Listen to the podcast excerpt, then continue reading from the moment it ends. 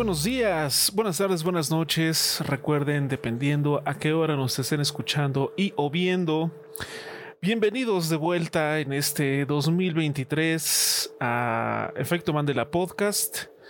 En esta ocasión yo voy a ser su anfitrión, Luigisan 1138. Y antes que nada, espero que hayan tenido unas excelentes fiestas de fin de año, que se hayan pasado chido, que hayan comido rico, que la cuesta de enero no les haya o no les esté costando tanto y si es así, pues suerte para la próxima. Y pues eh, que los reyes no se hayan puesto, se hayan puesto guapos más bien con sus regalos y si no recibieron más que pues la lectura de la cartita, suerte para la próxima también. Y como, y como desde hace 66, 67 episodios ya aquí a la izquierda de su pantalla, si están viendo esta transmisión en vivo o la repetición en YouTube, se encuentra nada más y nada menos que es Emilio Garra. Emilio, muy, muy buenas noches. ¿Cómo te encuentras en este primer episodio ya del 2023? Pues sí, estamos de regreso. Así que muy buenos días, muy buenas tardes, muy buenas noches. Estamos de regreso en este su congal de preferencia. Este, ya para un nuevo año de contenidos de la ñoñosfera. Eh, nos tardamos un poquito más de lo que teníamos presupuestado, pero hey, tuvimos un inicio de año muy ocupado en nuestras eh, actividades, así que pues eh, tenía que pasar así, ¿no? Pero ya estamos acá, ya, ya pasamos ese bachecín, así que estamos de vuelta. Y pues bueno, muy contento ya para este año que pinta para un año bastante interesante, un año de esos que, que, puede pintar para que sea extraordinario en esto de los videojuegos que nos gustan o que salga extremadamente pedorro, ¿no? Dependiendo, que, dependiendo cómo estén los retrasos. Eh, sí. A ver qué, a ver qué tal nos va. Sí, sí, sí. A ver, qué tal está esto. Y pues bueno, en saludar a, en este día de, la Candelaria, hoy 2 de febrero, al tamal ranchero de esta tamaliza. Mal ranchero. eh, pude haber dicho el, típico tamal de rojo con una pasa. Ese no está chido. No. O sea, el tamal, el tamal, el tamal dulce rosita está rifado, pero sin pasas. Ya ponerle pasas, ponerle pasas es arruinarlo por completo. Entonces, el tamal ranchero de esta tamaliza llamada Efecto Mandela Podcast, mi estimado Luis 1138, ¿cómo te encuentras esta noche? Pues muy bien, la verdad es que ya este tamal oaxaqueño, que le dicen. Tamal oaxaqueño. Muy contento de volver a estas a estos lares, a estas a estos terrenos digitales de Twitch, YouTube, Spotify y donde quiera que nos estén escuchando viendo ya eh, vamos a reanudar actividades como cada semana, si todo sale bien. Nos vamos a estar viendo por aquí los jueves alrededor de las 8 de la noche. Recuerden que pueden vernos en vivo a través de twitch.tv, diagonal eh, Efecto Mandela Podcast. También nos pueden escuchar en Spotify, nos pueden escuchar en Google eh, Podcast y en otras plataformas donde también se distribuye a través de Anchor. Eh, como Efecto Mandela Podcast, por supuesto, así también en nuestro canal de YouTube con el mismo, el mismo nombre. Y también con el mismo nombre en nuestras redes sociales principales, que es Twitter e Instagram. Ahí también nos pueden seguir para, pues de pronto se comparten cosas locochonas, interesantes, jocosonas o avisos parroquiales cuando cambiemos de día o de horario para el podcast, porque suele suceder. Entonces, para que luego no estén ahí de que es que ya no lo transmitimos el jueves y piensan que esto ya que esto ya se acabó, no. Simplemente se postergó, ya sea un día o una semana, pero aquí vamos a estar de nuevo todo este o gran parte de este 2023, que como bien dice Emilio, pinta para ser un año o muy interesante en cuanto a la industria de los videojuegos o o muy macabrón, dependiendo ahí cómo Escabroso, macabro. Cómo, cómo se comporten tanto las grandes compañías como la economía en general. Eh, pero bueno, pues ya una vez hecho estas eh, introducciones, vamos a pasar, como ya es costumbre, a algunas noticias que sucedieron pues de diciembre para acá en la industria. Así que sin más preámbulo, vamos a hablar de las noticias de esta semana, bueno, de casi dos meses que han sucedido. Venga. Vamos por ahí.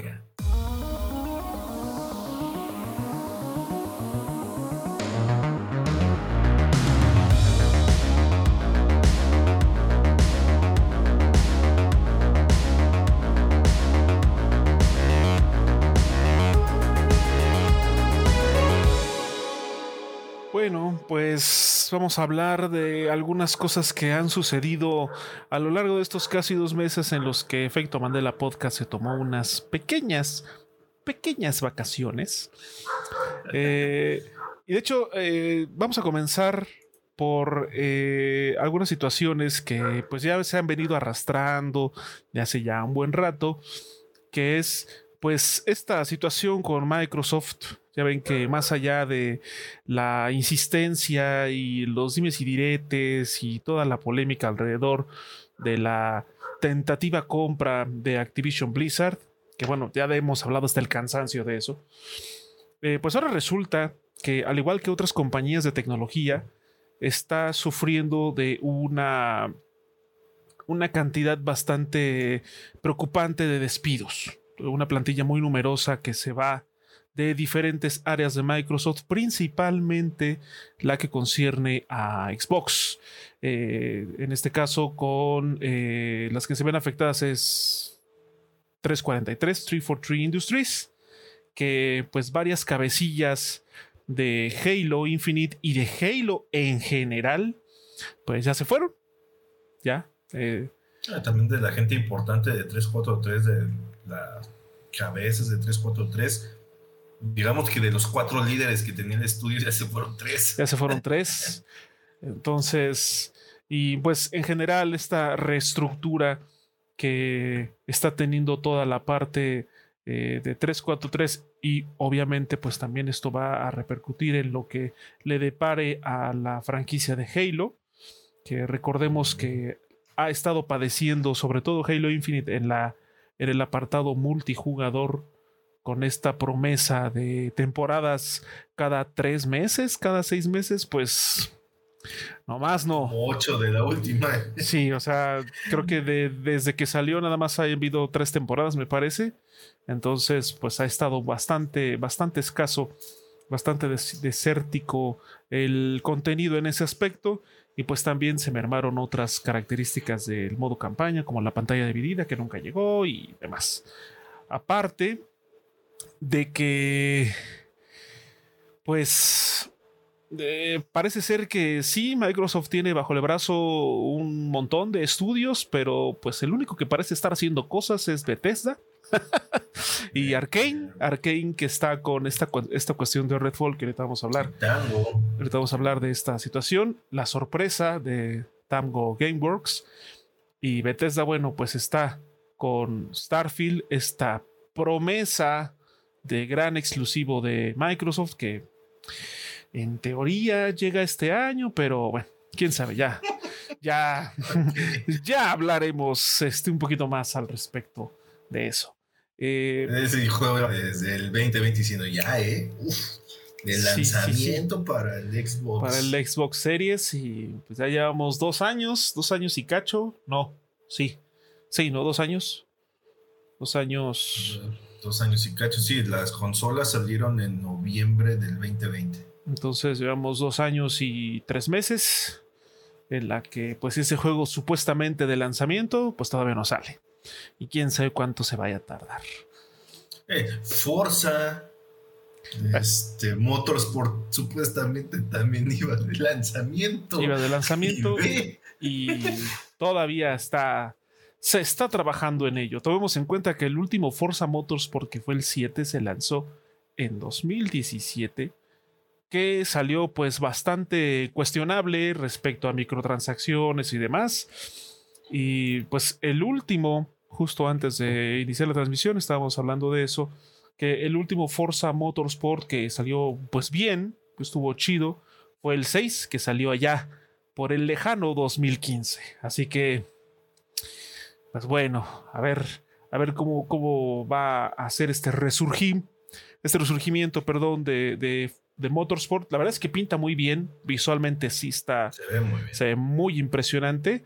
Esperemos que tanto el gameplay y eh, pues esta implementación de microtransacciones, si bien quizá no sea nula, pero que no sea tan agresiva como en el título anterior. No, siendo un juego de Microsoft, esperen las microtransacciones. Sí, que, que, la verdad es ridículo que un juego first party de Microsoft, con la cantidad estúpida de dinero que tiene la compañía, se atrevan todavía a manejar microtransacciones a ese en nivel. Ese en, ah, exactamente. A ese en nivel. un juego de, de, coches se entiende, ¿no? O sea. Sí, claro, pero oye, o sea, una cosa es que. Una cosa, sí, o sea, una cosa que digas, ay, pues voy a comprar este cochecillo no, este, especial. Un, un, pase de varios coches o pases de temporada, ah. expansiones y eso, pues lo podemos ver.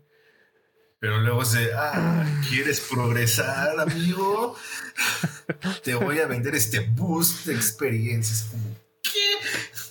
Al, al, al puro estilo eh, Ubisoft con Assassin's Creed. Que te venden o sea, los... y, y, es ridículo porque se supone que estás con un simulador de coches, ¿no? Entonces, no basta para progresar que me vuelva bueno en el juego. Eso es lo que me estás diciendo. O sea, te puedes volver un bueno en el juego, pero para que puedas Si progresar mejor, tienes que entrarle con una lana. No. Esperemos que no sea tan agresivo en esta ocasión. Y pues bueno. Así, así la situación con, con Microsoft, que como comenté hace un momento, eh, desafortunadamente no es solo Microsoft, también varias empresas de tecnología grandes están sufriendo eh, de este despido eh, vamos a llamarlo masivo. O sea, no podría llamarse masivo respecto a la plantilla que tienen, pero, o sea, despedir sí, mil personas o diez mil personas es muchísimo. O sea, se habla que lo de Microsoft, las diez mil personas que está despidiendo porque va a ser progresivo, o sea, no las diez mil personas no se fueron el, el, mismo día, ¿no? O sea, sí, no. Va a haber de aquí hasta marzo. Hasta marzo, eh, sí. Va, va, a ir escalonado la cuestión de los despidos. Eh, pero pues si lo sumas, estos 10 mil estaban diciendo que era alrededor del 5% de su plantilla. O sea, estamos hablando de que es una plantilla como de 200 mil empleados entonces, aproximadamente.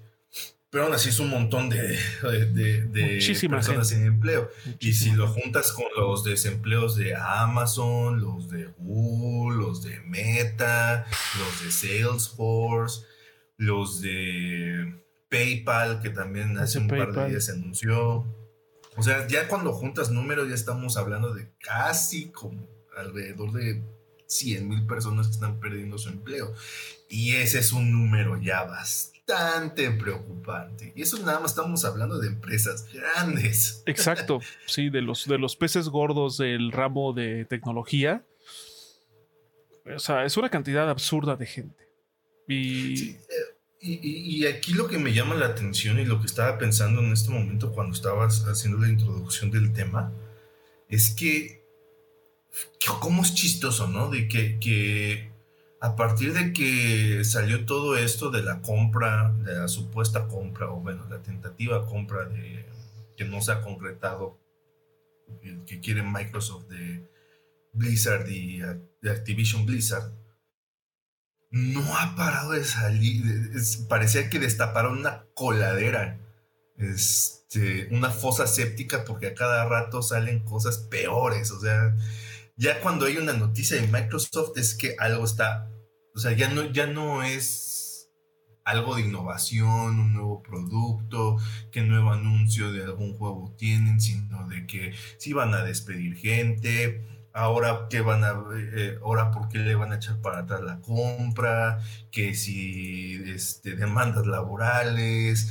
eh, ex empleados quejándose de lo que está pasando. Sí. Porque sí, la gente, por ejemplo, que corrió de 343 se fue eh, molesta. O sea, varios diciendo que. Y con justa razón, la molestia es de que, o sea, nosotros, ¿por qué los empleados tenemos que pagar los errores que fueron desde las cabezas, desde el liderazgo? ¿No? O sea, ellos están bien a, bien a toda madre. Eh, en sus sillas bonitas y sus oficinas gigantes ganando exactamente lo mismo porque este, este también es el problema. O sea, están estos grandes ejecutivos que no se bajan el sueldo, al contrario, cada año ganan más, con mayores comodidades. ¿Y quién paga el pato? Pues la gente de a pie. Sí, los empleados, los empleados. De hecho, este, quiero hacer un paréntesis aquí para saludar en el chat en vivo a Nikato que dice, las profecías son reales, han vuelto, así es, hemos vuelto, Nikato. Dice, despedir a una a despedir a cien mil personas es lo mismo, es despedir. Y pues sí, sí, o sea, definitivamente, sea una persona o sean diez mil, es una acción bastante eh, preocupante y pues que a esa persona o a esas personas pues les va a pegar de alguna u otra manera. Dice, están saliendo las cucarachas, ahora hay que limpiar porque si no van a salir más.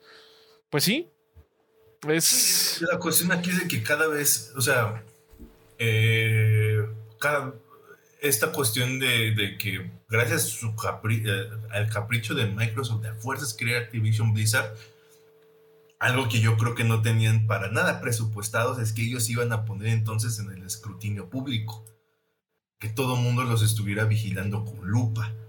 Entonces todo el tiempo le están sacando cosas nuevas a Microsoft y esto está haciendo que cada vez se hunda más en el hoyo por este capricho que tienen de... O sea, yo estoy seguro que ya están perdiendo más dinero gracias a ese capricho de lo... Y, y en caso de que se concrete, si es que se concreta, se van a tardar todavía mucho más tiempo en recuperar todo este, este bache en el cual solitos se metieron, ¿eh? Sí, sí, sí, sí. Sí, sí, la verdad es que esta obsesión por adquirir a Activision Blizzard le está costando más de lo que ya de entrada les, les, hubiera costado concretar esa compra. Porque bien, como bien dice Emilio, pues ahora están en el ojo público, están en, el, en la mira de, de, todos y pues están empezando a salir los trapitos sucios. Y ah, a ver, a ver cómo, termina todo esto. Ya salió Phil Spencer a decir de que, ay, es que lo sentimos y fue muy difícil. Es como de, o sea, ¿y por qué no también a los ejecutivos del tope de como tú no se bajan el sueldo o, les o, los corren también? Porque tiene que ser nada más a los empleados de a pie, ¿no? Ah, sí, eso es. Y, y vamos, este es parte de lo que decían la gente que despidieron. O sea, el problema va desde el liderazgo los que trazaron las estrategias y de las cosas que van a, se van a hacer es desde arriba, no desde abajo. Los que tienen que sufrir las consecuencias de que eso no haya salido como se tenía presupuestado, tienen que ser los de arriba, no los de abajo, incluyendo Phil Spencer. ¿Ok? Porque mucha gente este, lo alaba como este dios benévolo eh, porque ha empujado mucho el Game Pass cuando realmente es bastante incompetente en lo que hace. O sea, es, muy bueno hablando ante los medios porque le encanta decir cosas rebuscadas para que tú te sientas bonito, lo que tú quieres escuchar, cuando realmente son cosas bien ambiguas que no llegan a ningún lado. Y prueba de eso es de que de todos sus estudios, los únicos que están chambeando es Bethesda. Eh, lo que era Cenimax, ¿no? Bethesda, Tango y Arkane. Y Arkane. Coalition supuestamente está trabajando en Gears 6 y en la colección de, Gears. Supuestamente porque de Coalition no ha dicho nada. Absolutamente 343 es un basurero en llamas. Este, Rare sigue con este Sea of Thieves, pero ese juego lo que le está costando a Playground sacar este Forza Motorsport que es un juego que tendría que haber salido de, lanzamiento. Sí, de lanzamiento. del Xbox Series X. El capricho que tiene obsesivo por Activision Blizzard para tener a, Activision Blizzard King y decir que tiene estudios que están haciendo algo, que están trabajando, porque sacan juegos. Eh, y de ahí en fuera, o sea, y él es el que de, él es el líder de todo este proyecto. Y si me estás diciendo que les cuesta un mundo sacar un juego al año, eso es, ese es ser un líder incompetente, perdón, la neta. O sea, y aparte los que salen, que están buenos, no les pone el foco. No les da la publicidad que debería. Se preocupa por este por el relajo de Halo Infinite, que, también yo no sé si el, que se quedó de de CEO de, de 343 es compadre de Phil Spencer o por qué lo defiende tanto. Porque van con 343 para Halo Infinite hasta el final de los tiempos, supuestamente. Cuando ese güey lo estás viendo. Estás viendo y no ves. y los juegos que sí salen chidos no les da el foco. O sea, lo que pasó con Hi-Fi Rush, que es un juego que a todo el mundo le está gustando, es. Eh, eh, sí, en efecto es un juego. Sí, o sea, ni siquiera, ni siquiera hubo. de Obsidian. Ni siquiera hubo trailers eh, así con una. Eh, con un impacto constante, con una frecuencia en redes y demás. ¿No? O sea, es como de, ah, ya salió, ahí está. Y. Sí, o sea, era para que, ok, le está gustando a la gente. Empujarlo por todos lados. O sea, fíjate, tanto con Pentiment como con Hi-Fi Rush, a pesar de ser juegos de bajo perfil, vamos a llamarle así, que no por eso significa que son malos juegos, sino todo lo contrario. Esas son las oportunidades en las que Phil Spencer podría llenarse la bocaza y decir, estamos sacando exclusivos chingones. A lo mejor no son AAA, pero estamos sacando exclusivos chidos. Ok. O, sea, mínimo de, ponerse el traje de gala y decir que son aclamados por la crítica. Exacto. Quizá, exacto, hasta puede decir, no son juegos AAA, pero hey, la crítica los está amando y los jugadores también. Ahí está la publicidad chingona, pero no. Pasan. La, publicidad que se ha hecho de los juegos, tanto de Pentiment como de Hi-Fi Rush, ha sido de boca en boca, de streamers pequeños, de streamers medianos, algunos grandes que por ahí de pronto le hacen mención o streams pero algo oficial que venga directamente de Xbox o de Microsoft. Pues, pues no. o sea, todo lo que viene de, Microsoft es este, ahora cuál es el drama con la maldita compra de, Activision Blizzard, ahora qué. Ahora, que sí. Qué maldita sea. ¿Cuál es la siguiente traba? Ajá, se la ha pasado retosando en el lodo este, para hacerse la víctima de que, ay, miren, es que no nos dejan crecer, y es que, ay, ay, ay. Es como de malditas a trabajar. casi 30 estudios ya. Latiguealos o a ver qué haces. Pero ya, o sea, si fueras lo suficientemente competente en tu trabajo y de todos los estudios que tienes tuvieras un, un roadmap, un plan a seguir para, eh, ¿cómo se llama? Para que los proyectos salgan de manera escalonada y sacaras tres juegos al año. ¿Qué necesidad había? Sí, sin problema. ¿Qué necesidad había? No tendrías las broncas económicas de ahorita. Quizá este, tendrías hasta para comprar más estudios. Eh, no, y además, además, además tiene, tiene estudios con propiedades muy pesadas, empezando por Zenimax. O sea, de grupo Zenimax está Doom, está Wolfenstein, está este. ID Software y Machine Games también están de vacaciones. Están brillando por su ausencia. No sé, igual están trabajando en algo, pero no ha habido absolutamente nada de noticias. Está. Wolfenstein este, 2, el New Order es de 2017. O sea, ya lleva casi seis No, es el New, de New Colossus, ¿no? El último. Bueno, New, Colossus. New Colossus, sí, el Ya tiene rato. Desde de 2017 y de ahí a la fecha no ha hecho nada. Bueno, John Blood, pero, ah. eso, eso, no existe. Sí, no. Este. ID Software la rompió con Doom Eternal y ahorita pues no se ha sabido nada, ¿no? Igual también... Doom también, Eternal es del 2020. También este ID Software tiene ahí un petito con, con lo de Mick Gordon, que bueno, pues eso, eh, eso es otra cosa. Está Obsidian, que trabajó, trabajó en Pentiment, pero pues también tiene proyectados proyectos más grandes. Pues se supone eh, que el de ellos es About, ¿no? About, sí, el, el, el, Sky, no Elder Scrolls. El, no Elder Scrolls, exactamente. Y pues. También, ¿Dónde está ese? Sí. sí. En efecto. en efecto. Oye, pero sí. O sea, y, tiene, tiene una cantidad enorme de, de propiedades intelectuales y de estudios que bien, o sea, Sí, o sea, tiene cartas, tienen todos esos estudios, tienen cartas grandes para presentarse, pero mientras también podrían empezar haciendo cosas pequeñas, como Tango Gameworks, que sacó Hi-Fi Rush, como Obsidian, que sacó Pentiment.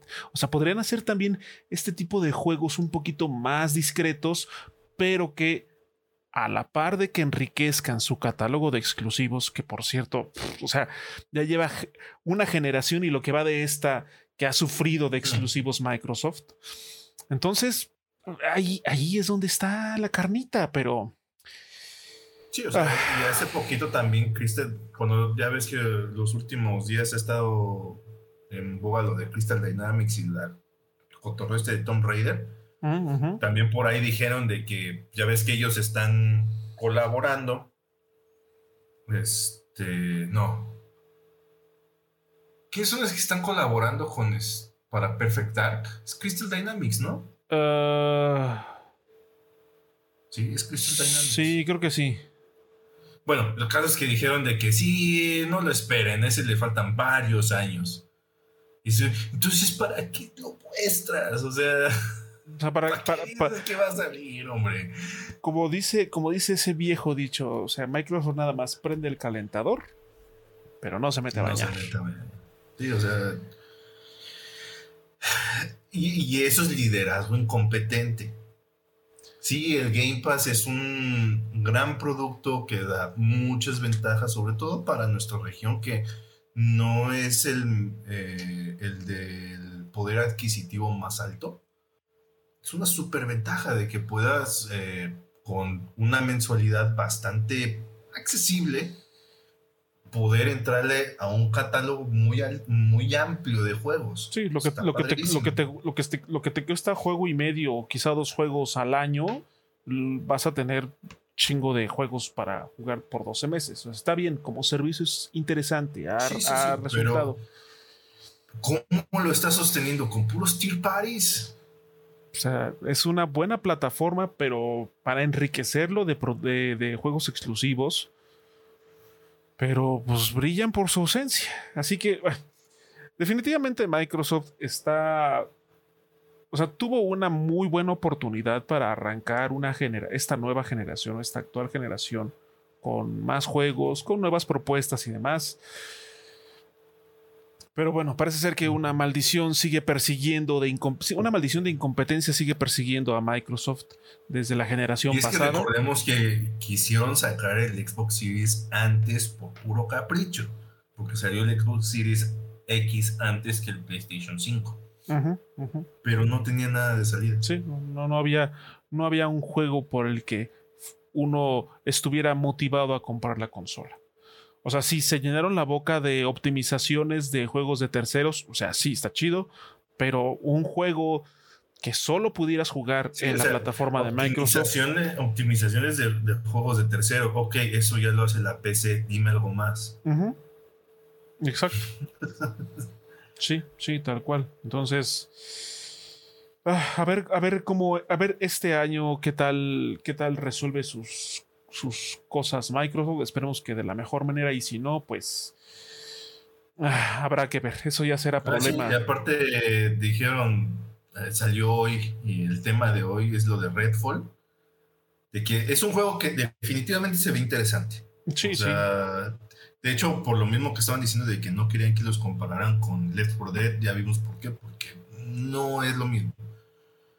De lejitos parecía que sí, pero ya viéndolo bien mm, es otra cosa completamente. Pero ya dijeron que necesitas una conexión permanente a internet si quieres jugar esa cosa. Inclusive el eh, single player, la campaña single player.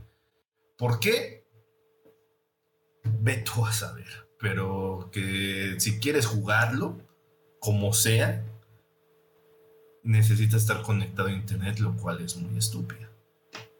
O sea, juegos, hay, hay juegos que tuvieron esa misma brillante idea y fracasaron. Y es como para, bueno. A, Gran Turismo 7 lo, tundieron por lo mismo, porque de inicio era el mismo problema. tenías que estar conectado a internet así Todo el tiempo. Aunque no, te, aunque no jugaras en línea, aunque no tuvieras PS Plus, aunque solo jugaras la campaña de un jugador, tenías que estar forzosamente conectado a internet. Si no, simplemente el juego no arrancaba. No arrancaba. Tal cual. Sí, no iniciaba sesión, pues. sí, sí, sí. Incluso desastres colosales como lo fue Anthem también tienen ese problema. Es un juego que no solo, no solo te pide conexión a internet, sino que incluso si quieres jugar el single player necesitas la suscripción del servicio en la plataforma que lo juegues para poder jugar. Entonces, como de, güey, o sea, estás viendo lo que, los fracasos y las broncas y la inconformidad que resultan de ese tipo de decisiones y las implementan aún así. Espero, de verdad, espero que esta reacción tan enérgicamente negativa que se está teniendo con este anuncio de Redfall, pues haga de alguna manera recapacitar a los desarrolladores para que a la hora de la salida digan, bueno, bueno, bueno, si van a jugar el single player y la campaña, no necesita conexión a internet. ya sería algo un poco más viable, pero Solo voy a decir que Marvel's Avengers, con todos sus problemas, el desastre que es y que, por cierto, ya dentro de poquito le van a cortar el aire. Ajá. Puedes jugar la campaña single player sin, sin conexión a internet. Marvel's Avengers, ¿eh? Sí, sí, sí. Eso que es el juego. O sea, hay, hay, hay fans de hay fans de Marvel en general, aquí hay a quienes les gusta el juego porque pues, es de Marvel y juegas con sus héroes favoritos, pues está chido. Pero a grandes rasgos es un juego pedorro, entonces. sí. Oye. Así que, pues, a, ver qué, qué, qué, qué, este, el desarrollo de Redfall tome cartas en el asunto para que también ese lanzamiento no se vea obstaculizado por pésimas decisiones eh, como esto de implementar la conexión a Internet forzosa, aunque sea en single player. Eh, y bueno, pues ya mencionamos que también eh, la cosa de High Rollers, de, de Forza Motorsport, algo también ahí que surgió recientemente fue que Insomniac hizo un anuncio de que de manera tentativa su juego centrado en el personaje de Wolverine iba a estar eh, pues lanzándose para el año 2024, el próximo año. Eh, o sea, está chido que Insomniac esté empezando a tener como esta rachita de juegos interesantes y que ya esté de alguna manera eh, sacándole provecho a la licencia de Marvel. Ya demostró que lo hace muy bien con Marvel's Spider-Man, con este como spin-off DLC standalone que fue Miles Morales. Se viene también eh, Spider-Man 2. Y pues ahora le toca a Aguja Dinámica tener su propio videojuego. le toca al glotón. Al glotón. O como estimado Emilio Garra, ya le toca, ya le pues toca su juego individual. Pero, híjole, Vamos a ver, porque, mira, puede ser que sea cierto porque eh, en cuanto a Spider-Man 2, pues buena parte de lo que son los assets gráficos, la ciudad, los modelos de los personajes ya los tenían de Spider-Man y de Miles Morales, ¿no? No, eh, no van a reinventar la rueda en ese aspecto. obviamente se va a ver mejor porque ya la tecnología la están masticando más chido. Este, pero no va a haber ahí una revolución en ese aspecto. Va a ser un juego continuista, que no necesariamente es malo. No, no, no. Si algo funciona, ¿para qué eh, modificarlo? Sí. O sea, tanto Spider-Man como Miles Morales les fue muy bien en crítica, en ventas y con el público. Y entonces, ¿para qué cambiar esa fórmula? Exacto. Wolverine lo, lo anunciaron en el Summer Game Fest del... No, fue en un evento de Sony, un State of Play de Sony el 2021. Sí, hace dos años. Entonces ya llevamos casi dos años de desarrollo, cuando menos que sepamos de ese juego. Ya había salido Miles Morales, o estaba por salir Miles Morales, ya había salido Spider-Man, ¿no? Entonces que sepamos, lleva cuando menos dos años de desarrollo. Ya dijeron que ese juego eh, no va a ser como Spider-Man, no va a ser un mundo abierto para que lo explores eh, con total libertad, sino que va a tener un enfoque tipo God of War eh, en sus recientes entregas, ¿no? Que va a ser como un mundo semiabierto. Ujú. donde vas a tener un grupo de áreas a elegir hacia dónde vas a ir, pero no es así de que puedas ir a, a placer doble por una ciudad, ¿no? Y con un enfoque más narrativo. Entonces, sí, va a ser un juego diferente Spider-Man. ¿no? O sea, no van a abusar de la fórmula, que aparte no vería cómo lo iban a hacer porque Wolverine no puede balancearse con una telaraña por la ciudad. Este, entonces, pues, a ver, puede ser, puede ser. Pero lo sensato es de que no lo presionen, que quede chido y nos vemos el 2025 si está mejor.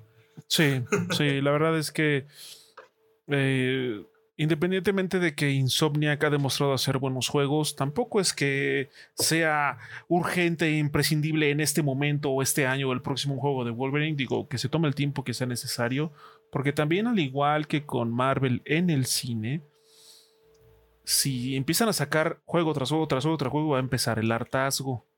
Y eso no es conveniente. Es mejor que se tomen un par de años, que se den sus espacios para que pues también eh, no se sature el mercado, en este caso de videojuegos, de juegos de Marvel y de superhéroes, sino que les den chance de respirar un poco. Pues ojalá, ojalá que, que el juego salga bien y pues como bien dice Emilio, yo creo que nos estamos viendo hasta el 2025. Y... No hay prisa. Sí, no, definitivamente no. Y hablando de crisis, hablando de crisis, también hace no mucho eh, salió a la luz que pues está en números rojos, por así decirlo, eh, Mm. esta compañía Ubisoft. Esta compañía famosamente y mundialmente reconocida por juegos como Assassin's Creed y Far Cry. Y ya, que básicamente es como Intercell también. eh, el, el- el juego. de- sí, pero digo, o sea, en años recientes, en lo que le han sacado, lo que han estado exprimiendo hasta el cansancio, es el juego Ubisoft en tercera persona, que es. Assassin's Creed, y el juego Ubisoft en primera persona, que es Far Cry.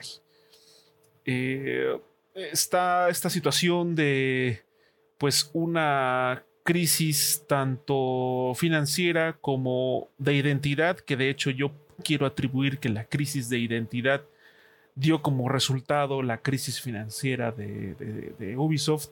Porque seamos sinceros, sí, o sea, hay mucha gente a quien le fascina Assassin's Creed y todo, y bueno, no son malos Eso juegos, menos. no son malos juegos como tal, pero el gran problema, enfocándonos en Assassin's Creed, eh, y sobre todo en el último, que es Valhalla, es un juego inmenso. Pero, o sea, inmenso Sí. en el aspecto negativo. Es un juego gigante, enorme, larguísimo. Demasiado para su propio bien. Y esto ya lo venía arrastrando desde Odyssey y un poquito desde Origins. O sea, que, era, que eran hacer juegos cada vez más grandes, más largos, más ambiciosos. Pero esto a su vez empezó a, a, a darle, más bien empezó a restarle identidad y carisma a esta saga. Porque se volvió solamente una, un mapa gigantesco lleno de misiones repetitivas para farmear y una historia que si bien más o menos está enfocada, te obliga de alguna, o sea, si quieres tú progresar solo la historia principal, llega un punto en el que es necesario que farmes y que hagas misiones secundarias para estar al nivel y poder proseguir con la historia. Entonces, a mí me impresionó de que cuando ya te sueltan al mundo, ves una cantidad de iconos en el mapa que dices, Dios bendito, ¿por cuál empiezo? Y aparte en la lista de, de misiones, hasta arriba te ponen las que no puedes acceder porque son, si eres nivel 6, vamos a decirlo esta misión es nivel 353. ¿Cómo qué? ¿Cuándo lo voy a poder Sí, sí, tal cual. Es, es, muy, es muy abrumador, es muy abrumador porque parece, parece lista de, de compras del súper. Cuando abres las misiones, o sea, es una lista inmensa. Y como bien dice Emilio, abres el mapa y está plagado plagado de misiones y de iconos y de atalayas y de puntos de interés y de misiones creadas por la comunidad y de misiones temporales y o sea ve, esta ubicación y tómate una foto es como sí no no no no es es es muy cansado. Es que eso es lo eso es lo que causan ese tipo de juegos que es tanta la repetición que el disfrute se vuelve tarea este afán de querer explorar se vuelve, se vuelve una tarea. ahí está el Newton. Ah, sí, hablamos de Assassin's Creed y ese fue a dormir. Él dijo, con permiso, van a hablar de Assassin's Creed, me voy a dormir. Cuando terminen me hablan. y es que sí, sí. Y ahora, eso en eh, la cuestión de Assassin's Creed, que después de la cantidad tan, eh, tan masiva de expansiones que le dieron a Valhalla, uno pensaría, ok, ya van a lanzar The Last Chapter, ¿no? El último capítulo que va a ser gratuito, por cierto, para quienes tengan el pase o el juego, no sé cómo va a estar ahí el asunto, pero el punto es que va a ser gratis.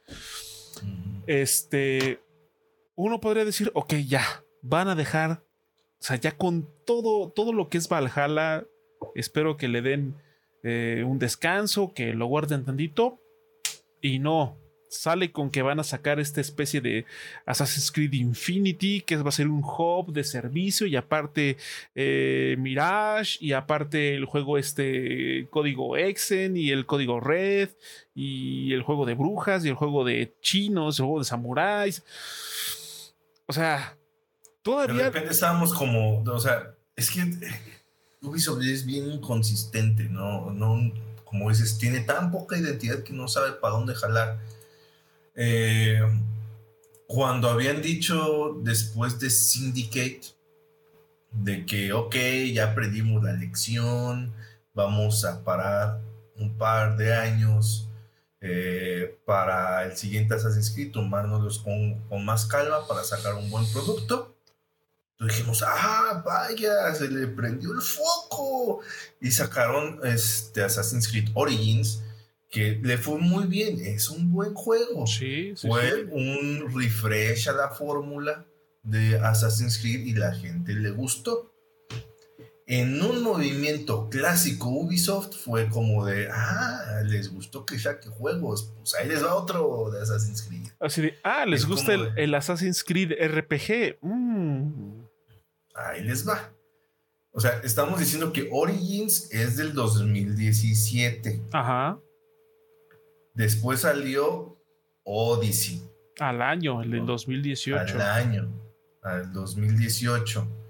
Y después salió Valhalla el... 2020. 2020. Sí, ese, sí, se tardó dos años. Dos años. Y la gente ya está harta otra vez de Assassin's Creed.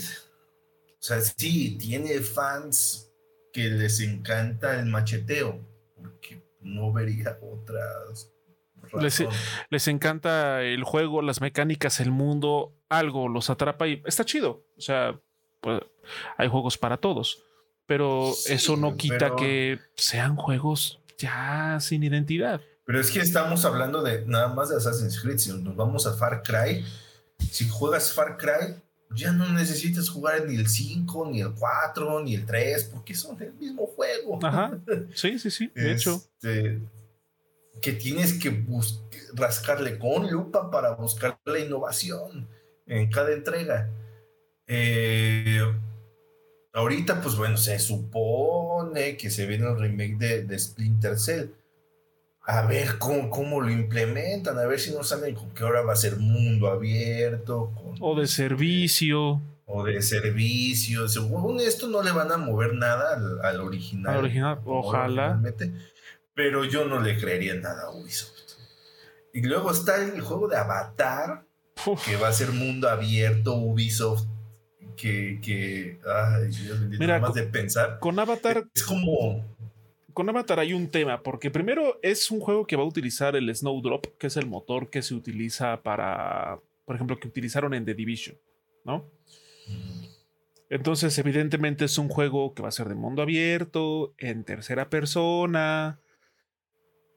O sea, ya con esos elementos, o sea, va, va a usar Snowdrop, va a ser tercera persona y va a ser mundo abierto es como de, ok, vas a decirme que vas a hacer una especie de... de Division Creed. Porque no le veo, no le, no le veo otra, o sea, otra vertiente en la que digas, ah, Ubisoft puede sorprenderos con esto. No, es nada más como agarras un poquito de aquí, un poquito de acá, un poquito de acá y ¡pum! Ahí está otro juego. No, y aparte que Avatar es Wixos súper lánguido. O sea, como erección de borracho. Hace, unos siete años hubiera sido más relevante un juego de Avatar que ahorita. Incluso a la par de que, salió la segunda película. Deja tú el juego. La IP Avatar como tal es súper mid. O sea. Ah. Y luego, eh, y luego eso mételo en la misma licuadora que el juego Ubisoft. Es como de. Nada más lo piensas y ya te empieza a dar flojera. Es como si le pusieras un mod, un mod de PC de Avatar a un Assassin's Creed o a un The Division. Ya. O sea, es, es, tirarle a cualquiera de esos dos. O es un, es un RPG de acción-aventura o es un looter shooter como The Division y ya. Eh, y a todo esto está haciendo que, Ubisoft, pues, cada, o sea, hasta el juego de, de Mario en Rabbids, el Sparks of Hope, le fue mal. Este, por lo mismo de que la gente ya le dicen juego Ubisoft y dice, oh". ya están cansados, estamos cansados. Y salió el señor Gilles, Gil, Yves Guillemont a decir, básicamente echarle la culpa. Ah, sí, la, la, pelota está de su lado de la cancha. Es, su responsabilidad llevarnos al éxito otra vez, como de qué. Pues tú, y tú estás nada más ahí sentado así como de, ah, esperemos que todo salga bien. Y ya. Simón. Es como de qué me siento, en mi, me siento en mi oficina y, que, y espero a que sucedan cosas. Claramente así funciona el mundo. Así funciona el mundo. Doy órdenes, suceden cosas y yo nada más digo, excelente. Excelente. Muy bien, muy bien empleado. Quiero aprovechar, hacer una. Eh, igual, otro pequeño paréntesis para saludar a otra persona que viene aquí al chat en vivo en Twitch, el señor Mr. Chuck Strong. Hola, bienvenido, Mr. Chuck. Él dice que la solución es cancelar jugos, supongo que juegos, y sacar más de lo mismo. Es que sí, básicamente Ubisoft es lo que ha venido haciendo desde hace años. Y Skull and Bones, que ese juego lo tienen que sacar sí o ah, sí. Algo que no se menciona tan seguido, pero que it's a fact, es que ese juego es una producción en conjunto de Ubisoft con financiamiento del gobierno de Singapur. Entonces, ese juego, si no lo sacan, se van a meter en un broncón. O sea, ese juego tiene que salir sí o sí. El problema es que ese juego, si hace como dos años que ya iba tarde, eh, ya lo veíamos así como medio obsoleto. Cuando ese juego salga, ya los juegos como servicios, ya who cares. Ya, ya habrá otra cosa, que será el nuevo, la nueva cosa.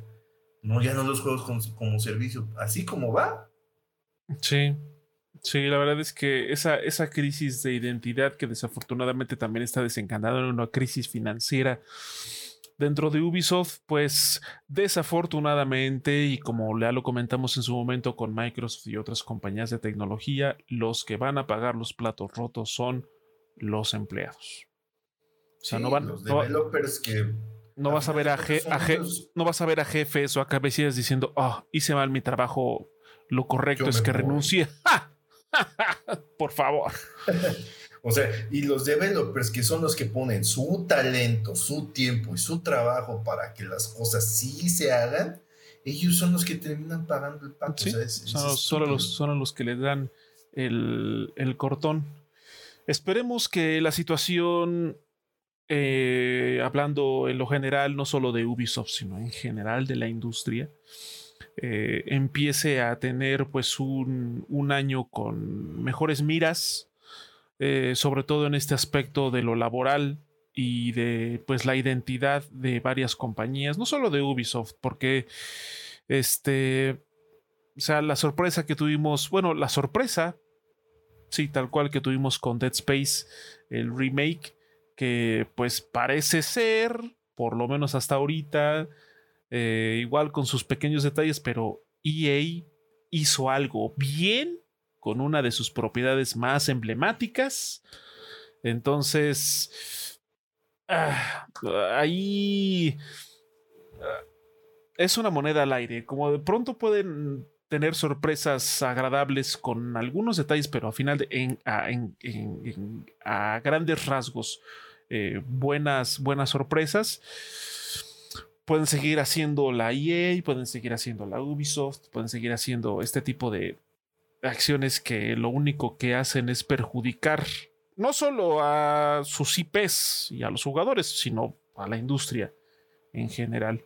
Porque parece ser que y también le rompió el, corazón a los fans que esperaban que algún día saliera algo de Titanfall. Ya dijeron que en efecto había un juego que se estaba preparando en el universo de Titanfall diagonal Apex Legends, que es el mismo universo, que era un juego single player y que ya peló gallo. Le dieron cortón. Le dieron cortón. O sea. También ya cerraron Apex Mobile. Entonces, sí, ahorita ah, muchas compañías están en un momento complicado. Que no, se nota que quisieron morder más de lo que podían abarcar. Sí, sí, sí, sí. Sin duda. Es compañías es Ubisoft. Siempre quiero morder más de lo que puedo abarcar.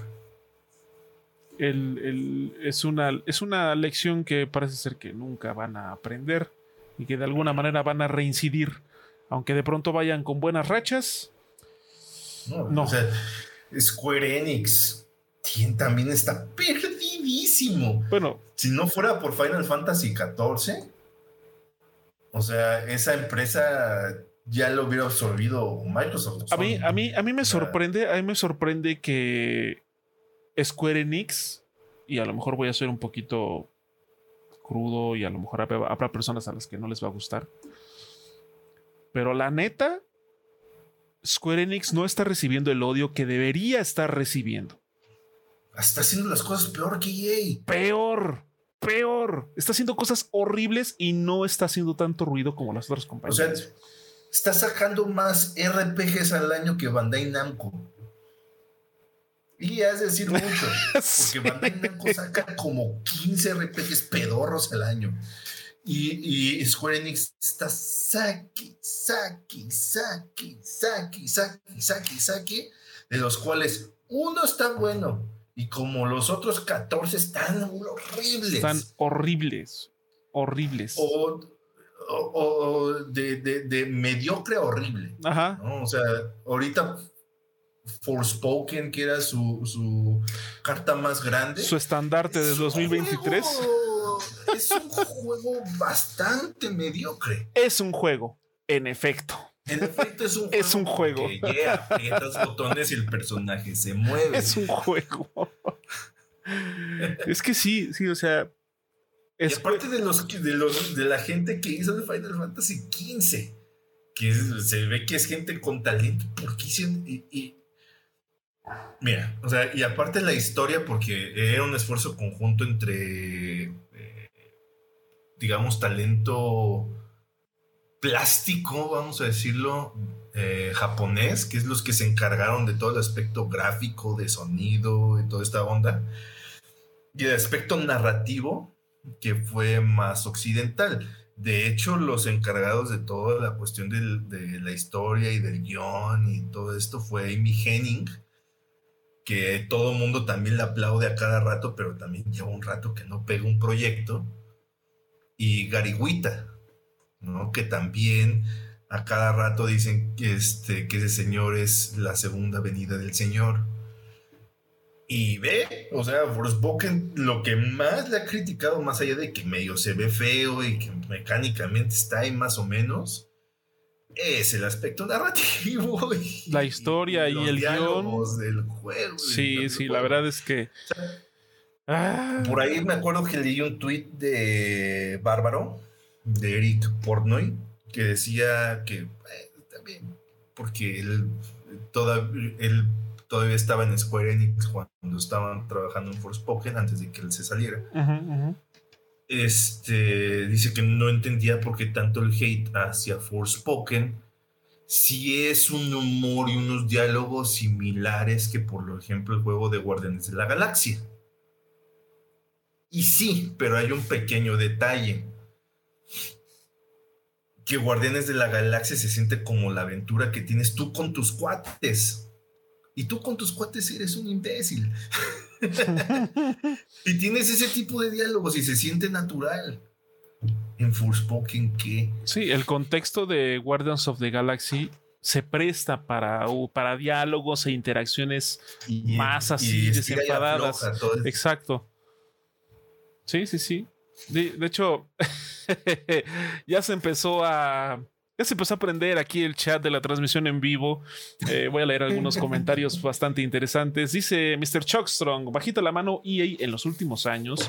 Su único fallo es el nuevo Battlefield y Apex Mobile. Llevan rato haciendo las cosas bien. Bueno, eh, eh, eso también con un asterisco porque en sus juegos de deportes todavía tienen ahí un casino este, un casino con algo de deportes. No, sí, sí, sí. Sin duda, ese es como que uno de sus grandes talones.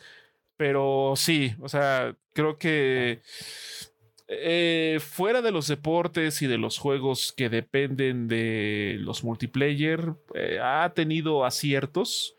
Pero EA eh, e es este. Es ese es ese adicto que reincide, ese adicto que llega al este que reincide varias veces, ¿no? Entonces. Sí, eh, eh, ya es un regular en las, en las juntas de doble A. Sí, sí. ya es, cliente, es cliente. Sí, ya, tiene su silla. Y luego aquí hizo como un. supongo que cuando dijimos que Square Enix no, no estaba recibiendo el odio que, que merece. Y también Nikato dice, ¿cómo que no recibe el odio? y eso que no mencionamos la obsesión que tiene el CEO de, Square Enix con los NFTs y de que lo quiere empujar a la de a fuerzas. Uf, uy, uy, uy, ahí sí, ahí sí, ahí sí se va por, ahí como la, como el meme del Woody, se va a prender esa shit. Sin duda. De hecho, aquí dice Nikato. Ahora sí ya me triggerearon. ¿A quién engaño? Soy fanboy de Square. Mejor, mejor que Square Enix se dedique a sacar Einhander Remake. Te vendemos una tragamonedas con un poco de básquet. no digo nada, dice Mr. Chuck. sí, o sea, al menos se ve que, que Final Fantasy XVI tiene toda la intención de ser el juego clásico de Square Enix, un poco modernizado con mecánicas, pero en el gran esquema de las cosas que sea esos RPGs más grandes que la vida misma que solía sacar este Square Enix, ¿no? Al menos eso parece. Ya veremos cuando salga. Ya veremos, pero pues sí. también pinta que este año vas a los 500 juegos de cartas de Yoko Taro. Ah. Ah, por ahí otro Nier que esté ahí más o menos. Este. Pues los 500 mil, eh, el Octopath Traveler 2 y los jueguitos de granja. Los jueguitos de granja y los combates por turnos con cartas o cosas así. Esos ya ténganlos en cuenta porque se vienen, se vienen bastante, bastante intensos en, por lo menos este año. Eh, dice, yo sé que están de la chin, dice Mr. Chuck. La neta, yo solo soy fanboy de Yoshida. Hugo, si el juego no es de Creative Unite 3, no soy tan ciego a las mamadas que hacen.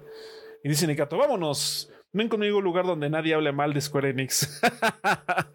Oigan, es que, o sea, digo, ya saben que aquí, así como de pronto le tiramos, le echamos flores a algún juego o a alguna compañía porque hace las cosas chidas, también hay que decirlo, cuando alguna compañía la riega y hace cosas, la neta, tiene que señalar, cuestionables, pues sí, no permitan que su, no voy a decir fanboyismo porque suena feo, no permitan que su nostalgia y su fanatismo, creo que se escuchó peor, este, los hagan, de la sí, los hagan, este, pues no sé, o sea, también eh, es, importante es, importante tener un criterio ah, incluso en las cosas eh, que no están tan chidas y que le pegan a la nostalgia o a nuestros gustos personales.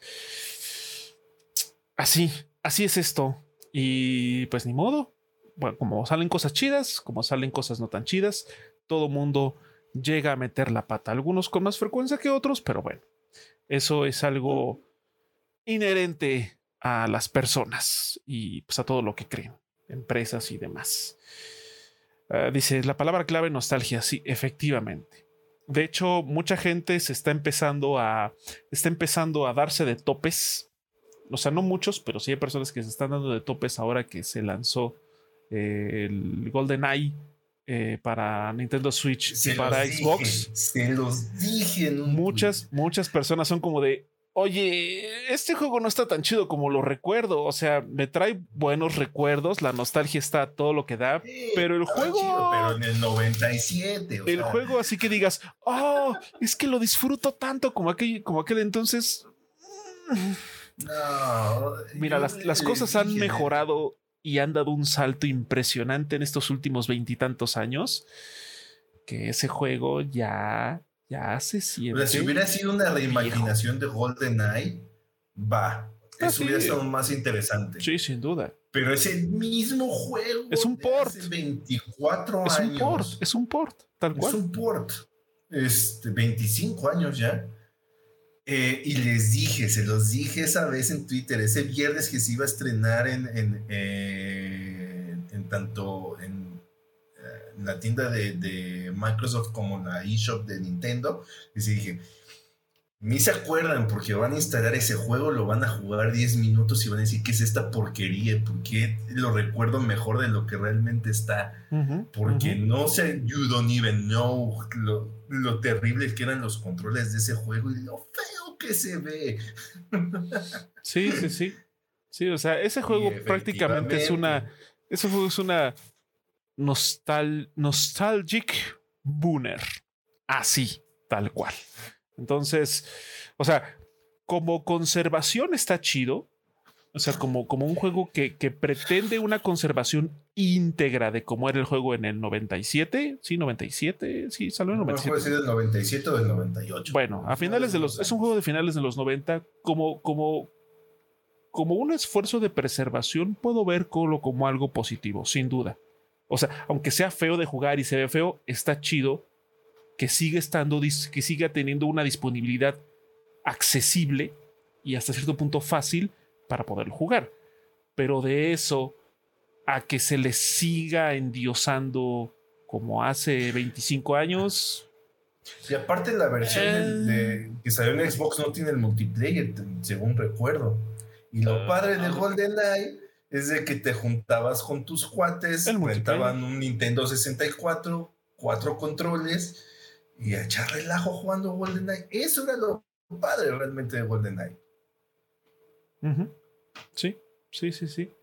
Pero hace 25 años, con la tecnología de hace 25 años. De hace 25 años.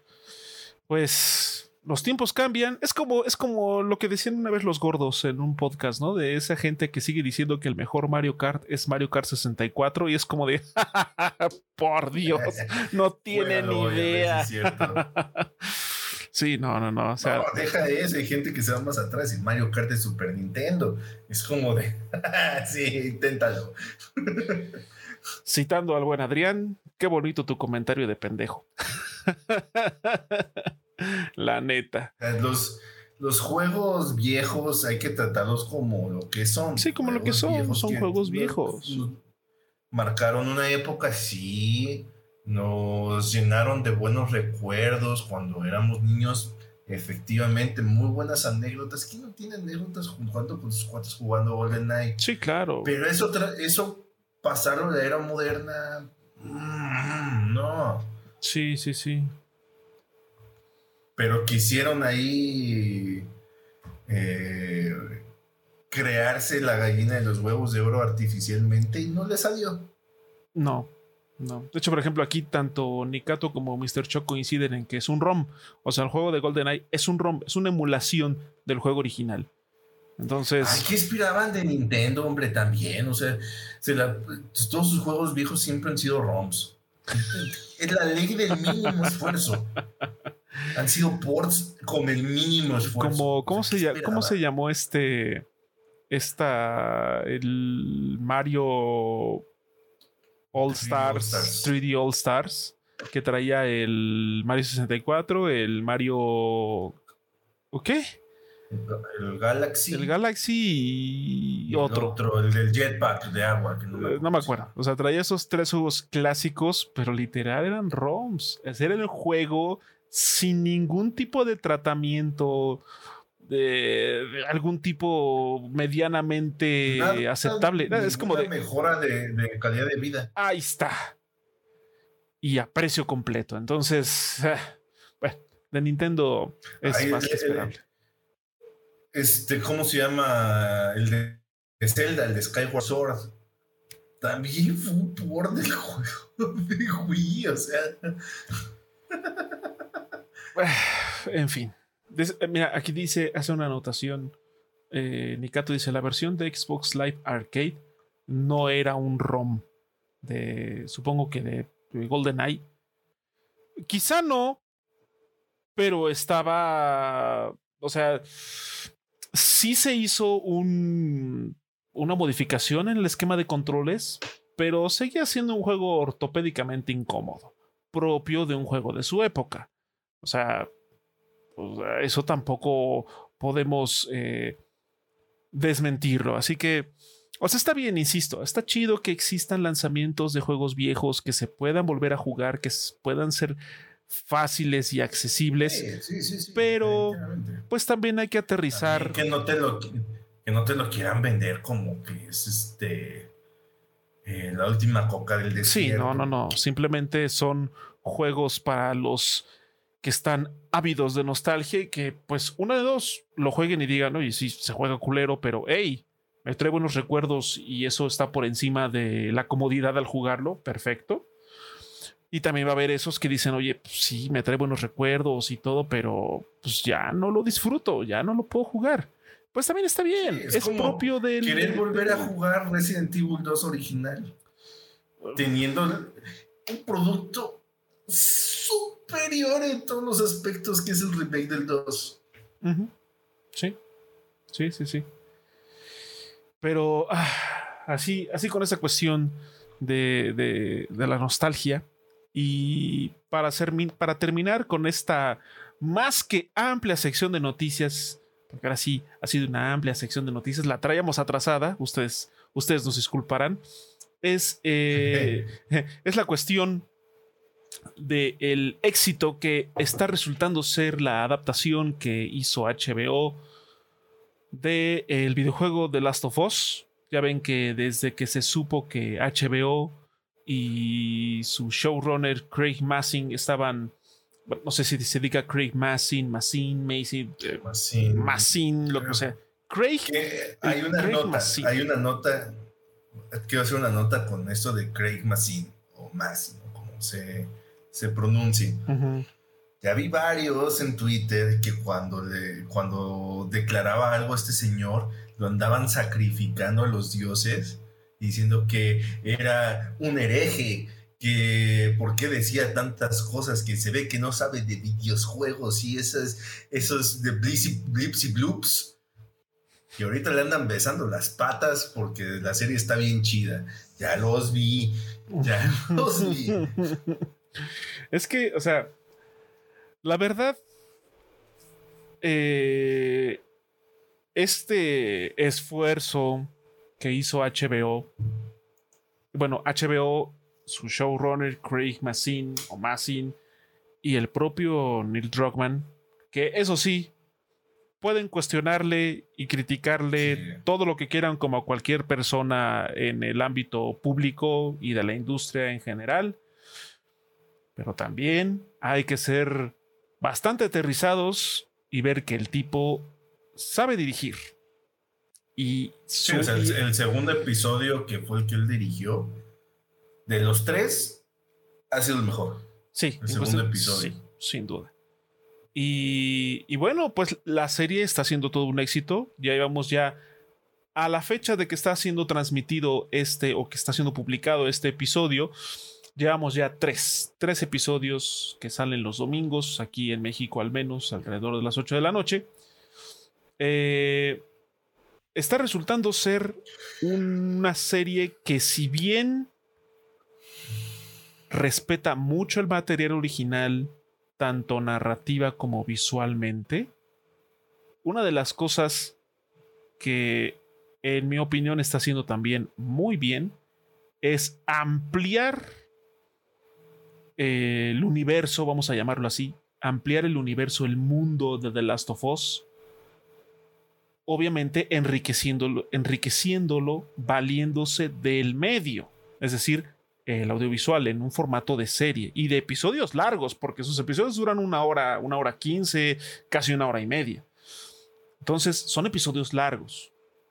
Y también está chido que si bien, insisto, eh, hay partes que son bastante fieles al juego, incluso frame by frame en algunos casos, también se toma estas pequeñas libertades para enriquecer o modificar la historia para adaptarse al formato de serie. Si quieren ver el dar más contexto. Exacto, porque o sea, si quieren ver el juego trasladado así calcado a la serie, pues mejor vuelvan a jugar el juego. Así de sencillo. Es una adaptación. O sea, están pasando la narrativa del videojuego a un terreno audiovisual de ficción, narrativo, que obviamente se está beneficiando de estas libertades eh, y estas modificaciones. Y lo vimos ahora en el último episodio, en el tercer episodio, que también está levantando bastante polémica y se veía venir. Se veía venir. Este, que sí le dieron contexto a un personaje, cambiaron la forma en la que muere el personaje respecto al juego, pero eso no significa que sea algo negativo. de hecho, en el juego no muere bueno, su final dentro del juego. O sea, su arco, su aparición, su final dentro del juego. Oh, sí, su arco. Ajá, su arco en el juego es muy diferente al arco, al final que le dieron en la serie. Pero eso no significa que sea una pésima adaptación, como también hubo unos que no, no tiene nada que ver con el juego, bla, bla, bla. Hay para todos. y a grandes rasgos creo que tanto artística como técnicamente esta serie está demostrándole, sobre todo a Netflix en su carota, que sí se puede. Que sí se pueden hacer buenas adaptaciones de videojuegos. Ah, que Netflix tiene la de la de Cyberpunk Edge Runners, ¿no? Pero pero es animación. Vamos a, vamos a hacer vamos a poner una capa todavía arriba. Adaptaciones live action.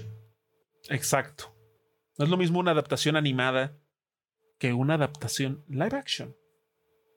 Sí, o sea, en efecto ambas son adaptaciones. Sí, y eso no significa que una animada sea menos. Eh, eh, también hay que aclarar, no porque sea animada significa que vale menos o se debe apreciar menos que una live action, no. Simplemente son estilos diferentes. Así de sencillo. Son estilos completamente Sí, o sea, diferentes. el- el- las complejidades que se necesitan para un live action eh, es- son diferentes, ¿no? Y es donde la- estas adaptaciones es donde habían estado fallando. ¿no? Y se demostró que si se le pone el tiempo, porque también se tardaron un montón en, en producir la serie, no es que la producieron hace seis meses, ¿no? Se tardaron ya- ya tienen es un rato, proyecto sí. que ya tenía rato que se había este, anunciado. Eh, el mimo, el, pres- el- el presupuesto el- y el cariño que se ve que le pusieron, se nota. O sea, se nota. Inclusive los actores, o sea, tú los lees en Twitter y todo eso, a- tanto a Pedro Pascal como a Bella Ramsey, están vueltos locos Sí. con, con la serie, porque te- le- le- se ve que les gusta hacerlo. O sea, más allá de que es chamba, dijo, esto está, está chido, ¿no? Entonces, eh, pues sí, eh, eh, en cuanto a Druckmann, que, que, pues sí, efectivamente es un tipo deleznable en muchas cosas. Eh, tiene este complejo de artista a veces. Mm. Tiene un ego que no cabe en, en el planeta. Pero demonios, el tipo sabe hacer su chamba. Y eso es innegable. Sí, sí, sí, ¿No? sí, sí. Al César lo El- que es el- del César. Y eh, también, o sea, en este, en esto es como material añadido, porque obviamente no pueden poner secciones videojuegos en la serie, ¿no? Es, ridículo. Se vería tan chafa como esa sección de la película de Doom. Ustedes se acuerdan de cuál. Eh, obviamente lo tienen que, que- que adaptar para que también haya un poco más de contexto y la gente, o sea, tanto la gente que conoce la historia reciba algo nuevo, como la gente que no la conozca, pues tenga un poco más de contexto de lo que está pasando. Exacto. Y esas escenas nuevas, oh boy, por ejemplo, la primera donde salen en este programa como talk show hablando de eh, la posibilidad de que este hongo evolucione, después de haber venido de una pandemia, es como, Uy, uy, uy. oh, oh, oh. Sí, sí, sí, tocaste sí. fibras sensibles, hermano. Sí, fue un muy buen intro de serie. Y también la introducción del segundo episodio donde eh, recogen a, a esta entomóloga en Indonesia, me parece. Sí, la India. Este, creo. para que... Creo que era Indonesia. Este, para que haga la autopsia y todo esto y, y- y que al final le piden su ayuda para, para detener. Y ella dice, es que no hay medicina, no hay cura. Si pueden bombardearlo, háganlo. Si te deja con un vacío bien particular, ¿no? porque puedes notar la impotencia de que es, es- al final la señora se suelta a llorar porque dice, esta, es- esta paloma ya tronó, mínimo llévenme con mi familia para pasar este, antes de que ya nos cargue el payaso. ¿no? Y, o sea, escenas, el final también de ese, de ese capítulo es particularmente fuerte, ¿no? Y agárrense lo que falta. Oh, sí. De hecho, Esto to- apenas está calentando el motor, ¿eh? tengo, tengo un, un conocido que, una conocida que no, este, que no ha jugado el juego, pero está siguiendo la serie y es como de, ah, este último capítulo me destrozó el corazón y yo así de, pues agárrate porque, porque se vienen cosas aún más, aún más intensas. Y es que sí. o sea, Sí, sí, sí. sí, sí. Yo tengo, yo tengo, de- yo tengo una muy particular curiosidad de ver cómo van a adaptar cierta secuencia, cierto arco que involucra a dos hermanos. Oh, oh, oh. Sí. eh, Eh, los, los chicos este, afrodescendientes. Ah, lo de Pittsburgh, claro. Oh, sí. Oh, sí. O la secuencia también de, de, ¿Cómo se llama? Del invierno, cuando Joe está inconsciente. Y cómo se resuelve, que es una escena muy fuerte. Visceral. Sí, Muy visceral. Muy visceral. Sí, sí, sí. Entonces, Pues miren. y este, este tercer capítulo, se- ya habían dicho eh, que es el que se iba a alejar un poco más de... Este iba a ser el más alejado del, del material original. Y claramente lo fue, o sea, fue algo totalmente distinto. Este, y, pero el cómo lo manejaron es espectacular. O sea, gran capítulo donde el 90% del capítulo salen dos personas nada más. Dos personas, sí. Sí, no. Y otra cosa, y que quedó así, o sea, yo a mitad de capítulo yo quedé convencidísimo de que este señor, el buen eh, Nick Nick Offerman, uf, Es un actorazo. brutal Un ese tipo, qué bárbaro, la neta. Mis Con todo y respetos. que siempre pone la misma cara para todo, nada más levantando la ceja. Nada más levantando la ceja. Pero, hey, Pero, eh, bueno, Robert De Niro también tiene la misma cara para todo. Pero Eh, sí, eh, eh, no, ah. qué, qué gran capítulo. Y, y aparte, el cómo maneja temas sensibles, ¿no? Eh, y sobre todo el tema más sensible de ese capítulo es el derecho que tenemos las personas o que deberíamos de tener las personas en irnos en- bajo nuestros propios términos, ¿no? Que es lo que lamentablemente es de lo que menos se habla. A todo mundo está que el romance entre dos hombres y que el- un capítulo LGBT y que no sé qué. Who cares? Eso lo, debería ser lo de menos, eso debería ser hasta normal. ajá, es como de, ah, sí, ya. Pero, es- Pero como no genera clics no, obvio. o, este, o likes, ya sabemos de, de dónde. Porque pues hay que, ¿cómo se llama? Hay que capitalizar esa bandera. pues no se habla de eso, pero el verdadero tema de ese capítulo es ese. Por eso el final es tan emotivo, ¿no? Tan potente. Dios Sí. bendito, eso que Sí, sí, sí. es un romance como miles. Además, hablando, hablando ya de, de- de esa parte del romance, en la serie nadie hace ni siquiera un gesto, un comentario, una acotación sobre eso. Es como, lo trata como ajá, como, ajá, normal. como es algo que Así debería de ser. sí, güey, es algo que sucede. ¿Qué, qué le vas a hacer? O sea, Hasta Joel, que se ve que es un hombre chapado a la antigua, pues como de, ah, sí, ya entendí qué onda. no tuvo Chido. ningún reparo en, en, en ello. O sea, pues no tendrá por qué. Y justo eso es lo chido de ese episodio. Que no sé. Porque nosotros no podemos ser así.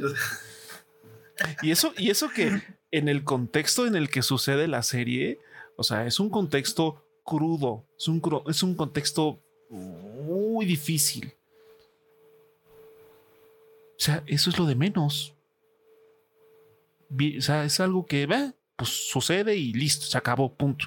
Puede pasar en cualquier momento a cualquier persona. Lo importante, como bien dice Emilio, es este tema que tocan de, de poder este, partir con dignidad y bajo los términos que, una, que la persona desea hacerlo. O sea, eso, eso es lo que realmente eh, tuvo un muy eh, prominente peso en ese episodio. y aparte, el- el- el- si vamos a hablar del romance, mm, en ningún momento, como dices, eh, se hace un gesto, se hace alguna acotación, no se trivializa, no se vuelve la cosa. Sí, no. No, no, no. O sea, no hacen que gire- todo gire alrededor de eso. ¿No? O sea, en ese capítulo puso un montón de cosas. Esa nada más es una de tantas que suceden. Sí. Sí, sí, sí. Está muy bien manejado. Y así debe ser. O sea, el tema que se debería tratar o el que debería ser la reflexión es cierto. O sea, todos deberíamos de tener derecho a irnos bajo nuestros propios términos. En vez de estar conectados a una máquina en estado vegetativo para siempre. Esperando alguna señal, alguna posibilidad que no llega. Y sobre todo que muchas veces es algo que uno no decidió. Alguien más decidió. Están decidiendo por ti, tú no. Tú no. O sea, a lo mejor en ese tipo de. No estoy diciendo que todos, pero quizá a lo mejor haya casos en los que personas que están así, la persona que está así, lo que desea es ya. Ya. Desconéctenme de todo este relajo. Yo ya me quiero ir, ya quiero descansar. Ya. No quiero que estén aquí preocupados y yo aquí todo. Ya pero la gente que, o sea, puedo entenderlo, pero las cosas como son, o sea, gente que se aferra a una pertenencia, a verlo ahí, estar todavía con esa presencia, a pesar de que pues quizá esa persona lo que quiere es ya descansar y, solo se prolonga esa este, esa estancia incómoda incluso. No, y aparte es por un sentimiento totalmente egoísta de no querer sufrir por una pérdida. Y, Todos vamos para allá. Tienes a una persona que eh, en términos crudos ya no está. O sea, realmente ya no está. Entonces, es un tipo es, eh, eh, eh, es, un tipo de tema complicado. Sí, sin duda. Muy bien manejado. Y por ahí había leído un, comentario que estoy de acuerdo con eso. O sea, es un, es un final emotivo más no triste. Al, fin, al contrario, debería ser un final bueno. Ajá, exacto. Es emotivo, sí. Yo no puedo decir que fue triste, fue emotive. Fue e, emotive, ¿eh? emotivo. Oh, ¿De qué estamos hablando? Ah, maldita sea. no, es un, es, un, es un final, sí, muy emotivo. Ajá, pero es un final bueno porque estas dos personas encontraron un motivo para vivir, vivieron bajo sus propios términos vivieron bien dentro de lo que cabe de ese universo horrible.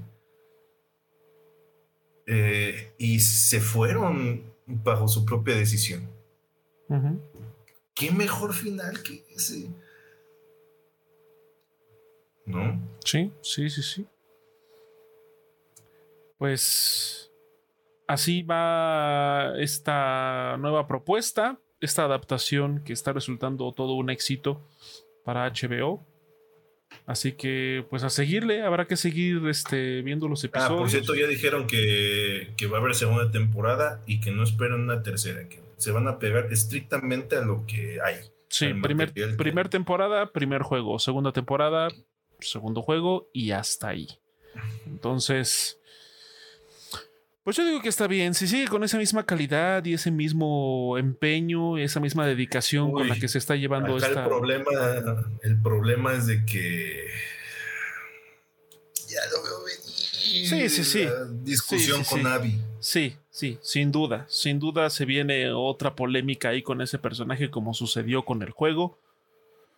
Pero. Ah, mira, a final de cuentas, yo creo que en este tipo de cosas podría aplicar la de publicidad, bueno o mala es publicidad. Y para un estudio como HBO y para un estudio como Naughty Dog y para personas como Neil Druckmann y como Craig Massin, sobre todo eh, Neil Druckmann que ya lidió con eso cuando salió el juego, o sea, es... que en el aspecto de Neil Druckmann lo entiendo perfectamente, pero la actriz que le toca interpretar a Abby. Van a tener que preparar la prueba de balas porque. O sea, incluso a esta, a esta, a esta chica, Bella Ramsey, sí la. O sea, a pesar de que de alguna manera ella se anticipó hasta cierto punto a las críticas y a la posible reacción negativa que iba a tener la gente. A pesar de eso y a pesar de que de alguna manera se, se, ella misma lo ha dicho en entrevistas y demás, que estaba como de alguna manera preparada para eso, aún así le pegó, le pegó la cantidad de gente que no solo le decía que estaba mal, que no le gustaba su personaje, que no le gustaba su actuación, porque eso, eh, eso puede pasar, no le puedes caer bien a todo mundo. Pero de eso a amenazarla, a insultarla, ya de una manera más agresiva y personal, que es lo que mucha gente sigue sin entender, que eso no lleva absolutamente a nada positivo ni va a cambiar las cosas eh, también, la, también la sufrió, también la sufrió. Y algo que sí, por lo menos a mí en lo particular, sí, este, eh, le puedo aplaudir es que, o sea, el parecido, los parecidos físicos va a ser imposible encontrar a alguien que sea como dos gotas de agua. Pero la verdad es que eh, Pedro Pascal, Bella Ramsey, y Nico Ferman en el, tercer episodio y es, no me acuerdo cómo se llama la actriz, pero que interpretó a Tess. Anna Torf. Todos, la neta, se han rifado. Se han rifado. Inclusive, eh, ay, ¿cómo se llama esta actriz? Merly Delange que es la misma actriz que, Ah, que interpretó a esta. ¿Cómo se llama? La Luciérnaga Mayor. Ella, que también es la misma que sale en la serie. O sea, la que interpretó, la interpretó en el juego y la interpretó, en la serie. En la serie. Ya vemos también cuando Gabriel Iglesias también este. Eh, ya salga más a cuadro como como Tommy. Como Tommy. Lo vimos muy poco en el primer episodio. Inclusive este, la chica este que hizo el, papel de Sara en el primer episodio, si bien sale medio episodio, lo hizo muy bien. Sí, sí, sí. Sí, o sea que... Aparte, no sé si se dieron cuenta que le dieron un giro muy interesante a cómo la gente se infectó. En vez de ponerse en algo super videojuegos de las esporas, que de hecho lo, medio explica Joel en el último episodio, de que nadie sabe a ciencia cierta, pero tienen una teoría de que el hongo evolucionó de tal forma de que, se logró filtrar en, en este, harina eh, en, alimentos en polvo. Sí, en levadura y demás, con la que se preparaban alimentos masivos. Sí, sí, sí. Y que Con, eso se, con eso se infectó la gente. esa es la teoría. Y ya con eso le dieron un giro a, esta parte. Sí, un giro menos videojuegos, exacto. Un giro menos videojuegos y muy bien pensado. Sí, Sí, sí, sí.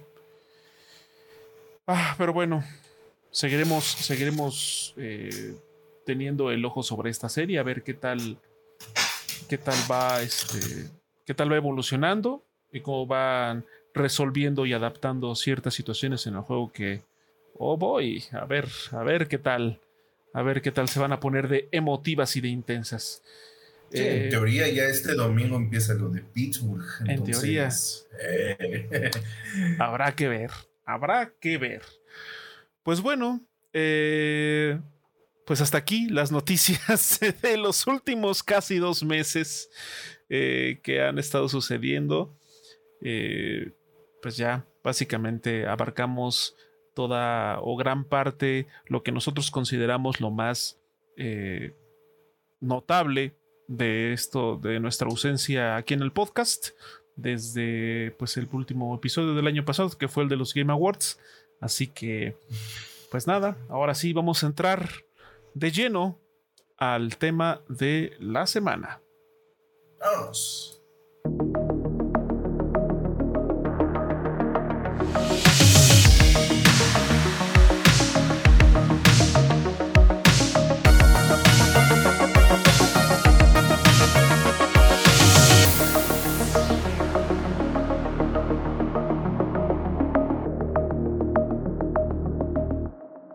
Muy bien, pues como tema de la semana decidimos eh, que para una manera muy adecuada de iniciar este 2023, por lo menos aquí en el podcast, es hablar, platicarles un poco sobre estos eh, juegos que van a, que algunos que ya están confirmados que van a salir en este 2023 y otros que pues hay esta tentativa de que tal vez sí, pero tal vez no. Entonces eh, hicimos una pequeña recopilación de algunos títulos que eh, de manera conjunta nosotros eh, estamos pues más que entusiasmados por verlos llegar, verlos aterrizar a nuestras plataformas de preferencia. Y pues vamos a empezar primero con uno que de hecho ya salió, salió hace poco, que fue... Y se llama Forspoken. Buena esa, Krusty. Eh, no, no, la verdad es que no. En este caso eh, fue la, la, pequeña sorpresa que nos dio EA con el remake de Dead Space. Que este juego que, de hecho, algo muy curioso es que, a diferencia de otros estudios, cuando hacen remakes de juegos, EA eh, e no ha retirado de las plataformas digitales el juego original. bueno, estaba disponible. Pues. Si ustedes entran a, EA e Play, sigue estando disponible. Si ustedes entran a la Microsoft Store, sigue estando disponible la versión del 360. en Steam también está disponible. Eh, no sé si está en GOG. Mm, no, creo que no. Creo que en GOG no está. Pero bueno, en las plataformas donde Anteriormente se encontraba disponible el juego, lo sigue estando, a pesar de que ya salió el remake. Entonces eso eh, creo que es un acierto porque si bien el aspecto gráfico y algunos aspectos de jugabilidad se han pulido y mejorado, el juego original sigue siendo un juego competente y visualmente, visualmente bien trabajado, o sea, ha envejecido bien, a pesar de todo. Entonces, eh, yo la verdad es que no he tenido la oportunidad de jugarlo, pero aquí el señor Emilio ya, ya le, le puso las manos encima a este, a este remake. No puedo terminarlo. A este remake. este, entonces él, él podría brindarnos una opinión un poquito más aterrizada de este juego. Pues lo padre de este remake es que está retrabajado y ampliado. O sea, sí, en esencia es el mismo Dead Space. ¿no? Tiene las mismas armas, inclusive. Eh, el misma progresión también. Lo mismo en ese aspecto. Pero la distribución del Ishimura es distinta para que se sienta más interconectado.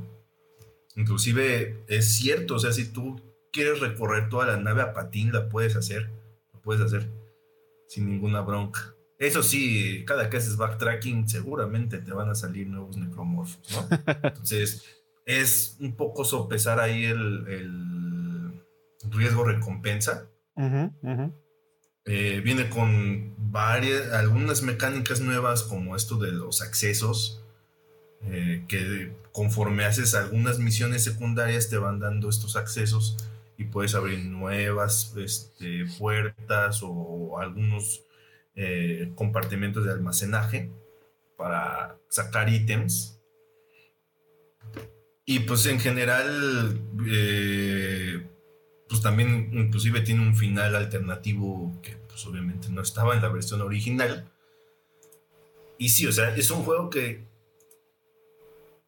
eh, tiene algunos errorcillos, ¿no? De repente la partida no carga, o carga raro. O sea, ya me tocó dos veces que se queda como en esa toma de la, del artefacto este donde grabas. Ahí se queda la toma. O sea, tú sí puedes mover el personaje, pero no se mueve la toma. Entonces tienes que salirte y volver a entrar. Este, pero pues es un error de lo de menos, algunos, algunas físicas que a veces funcionan extraño,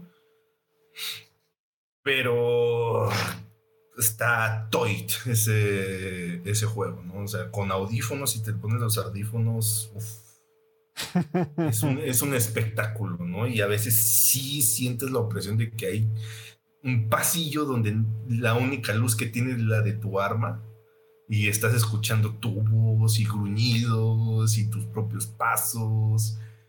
Eh, sí, o sea, está, está muy bien hecho, muy bien hecho. Sea, lo que, lo que hizo EA Motive. Se rifaron. muy bien, muy bien, muy bien. La verdad, lo estoy disfrutando muchísimo, ¿no? También estaba pensando en, en acabarlo rápido para, según yo, hacer una reseña al respecto, pero más bien me estoy tomando mi tiempo para digerir el juego y, abordarlo desde una perspectiva distinta, que no es una reseña, ¿no? sino como una especie de post-mortem del, juego. Mm. O una experiencia más personal, porque si yo no había jugado Dead Space original, yo jugué el 2 y el 3. Eso sí los jugué, pero el Dead Space original no, entonces sí me está agarrando como de sorpresa algunas cosas, ¿no? Ok, ok, ok.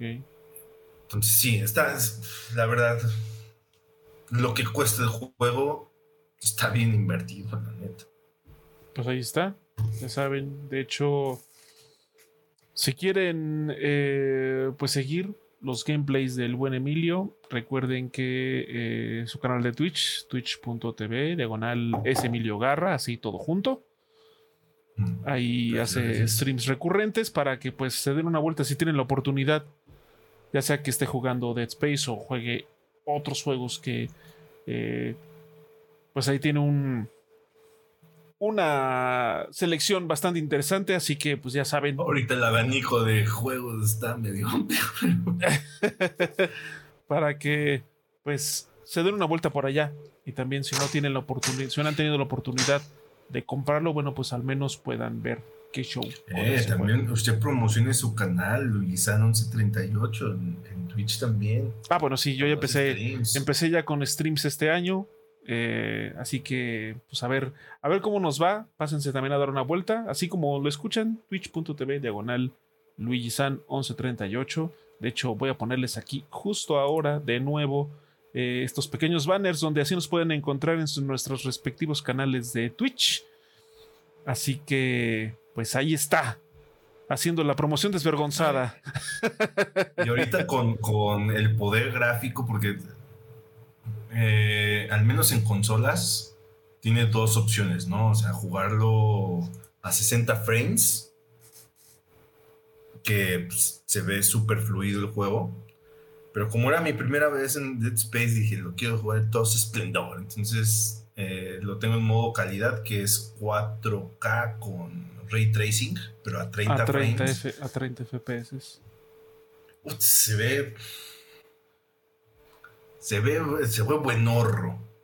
¿no? Y eh, una de las armas, el, el cañón de fuerza, la Force Gun que es básicamente una sopladora gigante. Bueno, o sea, una sopladora, ¿no? Lo que hace es de que tumba a los enemigos, no manches, les pega tan duro el aire, o la onda expansiva, lo que sea, que les aplica este la Robbie Williams. Si ustedes recuerdan ese video de Rock DJ, donde termina básicamente siendo eh, un manojo de músculos, ah, pues eso les hace.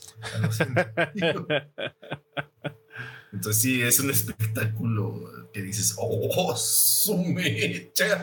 Visceral, visceral con ganas. Pues bueno, ese fue el, ese ha sido el primer juego eh, interesante y que ha salido, pues bueno, en lo que va del 2023. Y posteriormente, bueno, pues nos vamos con otro que es eh, Atomic Heart este shooter que la verdad con lo que se ha mostrado, lo, que han mostrado estos fragmentos tanto de gameplay como de cinemáticas que han estado mostrando últimamente, es un juego que se ve bastante antojadizo. por decirlo menos. Eh, esta propuesta que pues parece tener, se ve muy prometedora, se ve cuanto menos interesante.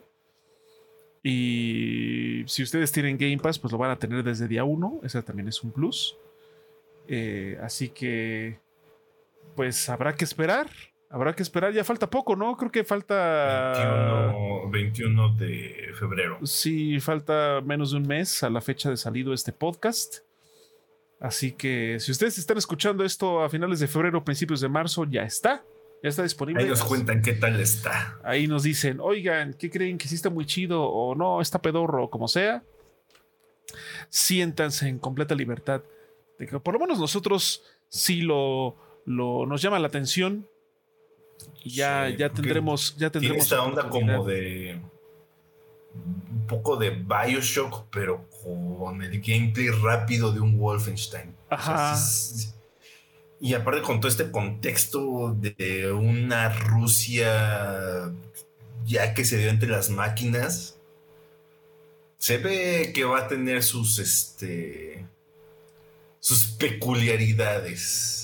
Quizá venga con una muy, este, una muy nutrida dosis de Edge.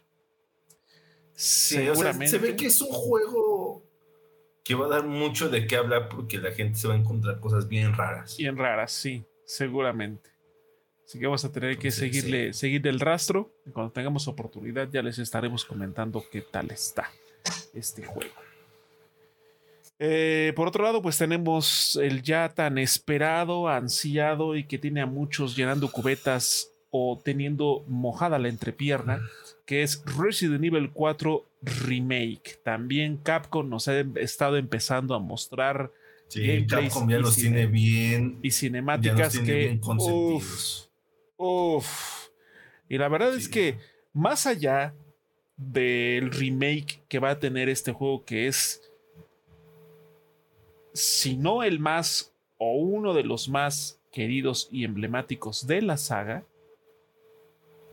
eh, a mí me sigue sorprendiendo lo bien y lo bien tanto visual y lo bien optimizado que está el motor RE. El motor, el RG Engine, propiedad de Capcom. Que Lo- el- el- ¿Cómo lo han ido trabajando mejor? Porque ya no se ve tan funky como en Resident Evil 7. Que hay texturas que se ven ahí chistosonas, la neta. bueno, o sea, creo que Poco a poco lo han ido trabajando mejor, ¿no? O sea, por el paso que dieron a Resident Evil 2, que también se veía chistosón a ratos. Resident Evil 3 se ve. Qué bonito se ve ese juego. sí. Y ahorita con el 4, lo que han mostrado es como de. Oh, Sí, llenando Esa cubetas. está- Llenando cubetas y con la entrepierna húmeda. Lo que se dice húmeda. O sea, más húmeda que techo sin este. ¿Cómo se llama? Este. el- Sin impermeabilizar. sin imper- impermeabilizar. Así. Manchotas de humedad. Así. Así cúmulos que de agua. cúmulos de agua. Entonces, pues también e- ese juego llega en marzo. Así 24 que de 24 marzo. de marzo. Entonces, pues vamos a ver con qué. Por cierto, eh, si les interesa conseguir una edición física, ese juego está más barato de lo normal en Amazon. Ese- normalmente ahorita los juegos eh, físicos están en 1799. Ese por alguna razón está en 1499. Así es que si quieren la versión física, aprovechen. Pues ahí está. Pequeño dato por si quieren este todavía agregarle más saliva a esas cubetas. Ahí tiene la opción de Amazon para que lo tengan ya ahí apartadillo y en cuanto salga tengan su copia física, aprovechando que ahorita está en un precio relativamente reducido respecto a otros lanzamientos. 600 varitos más barato. Oye, sí. Oigan, es, es un mes y cachito del ese Game Pass Ultimate o es un mes y cachito del no igual también es- sí es un mes del este PlayStation Plus Extra o Deluxe. No sé, o sea, pueden aprovechar esos. Pueden aprovechar esos 300 pesos para tener un, ser, un mes mínimo de los servicios de suscripción de ambas plataformas. Así que ahí está, ahí está el dato. Otro juego que igual, híjole, este juego desde que salió el primero también ya se andaba especulando sobre su continuación y de hecho cuando se mostró y se tuvo mucho tiempo como nada más como el juego 2, porque ni siquiera tenía nombre oficial, también a la gente la tenían dejando charcos y es The Legend of Zelda Tears of the Kingdom. Este juego que... Este juego, de hecho, más allá del hype que que, genera y del interés también, este juego podría de alguna manera darnos una, un ápice, una pequeña esperanza de que quizá salga junto con una, ya sea una nueva versión, una versión mejorada de la actual consola de Nintendo o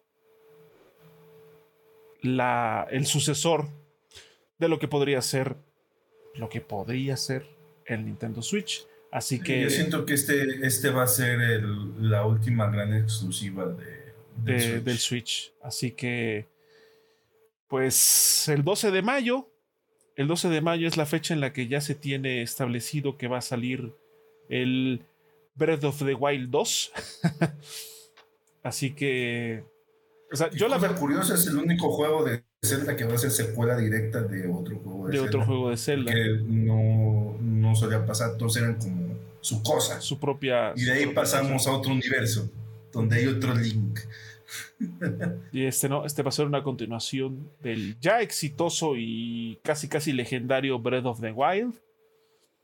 Yo la verdad es que yo en lo personal soy una persona que ha jugado muy poco Zelda en su vida, pero aún así puedo ver el interés y la importancia de este lanzamiento y, ¿por qué no? También ese cierta, esa cierta curiosidad de, bueno, pues igual sí hay oportunidad de entrarle, que para eso tendría que tener una Switch, pero bueno, ese es problema del Luis del futuro. Este, pero hey, sigue siendo un lanzamiento muy interesante, por lo menos, y pues sí, de una propiedad muy importante en la industria. Eh, otro título que de hecho sufrió del Delay Watch fue Star Wars Jedi Survivor, este juego que se iba a lanzar eh, en marzo. Y se atrasó hasta el 26 de abril. Si sí, estoy diciendo bien la fecha, 26 de abril. Veintitantos de abril. Este, a finales de abril. Así que la primera parte fue una gran sorpresa porque fue un juego single player, un juego sin multijugador, un juego sin, microtransacciones, de, de, la mano de EA. De, de la mano de EA y del estudio de Respawn. de Respawn Entertainment. Y que resultó ser todo un éxito y éxito en todos los sentidos, un éxito económico, un éxito de crítica y un éxito eh, de ventas y de, en general, de la, del aprecio del público, ¿no? Tenía rato que un juego de Star Wars no tenía contento a los fans. Bueno, es que veníamos de dos Battlefronts que, uff.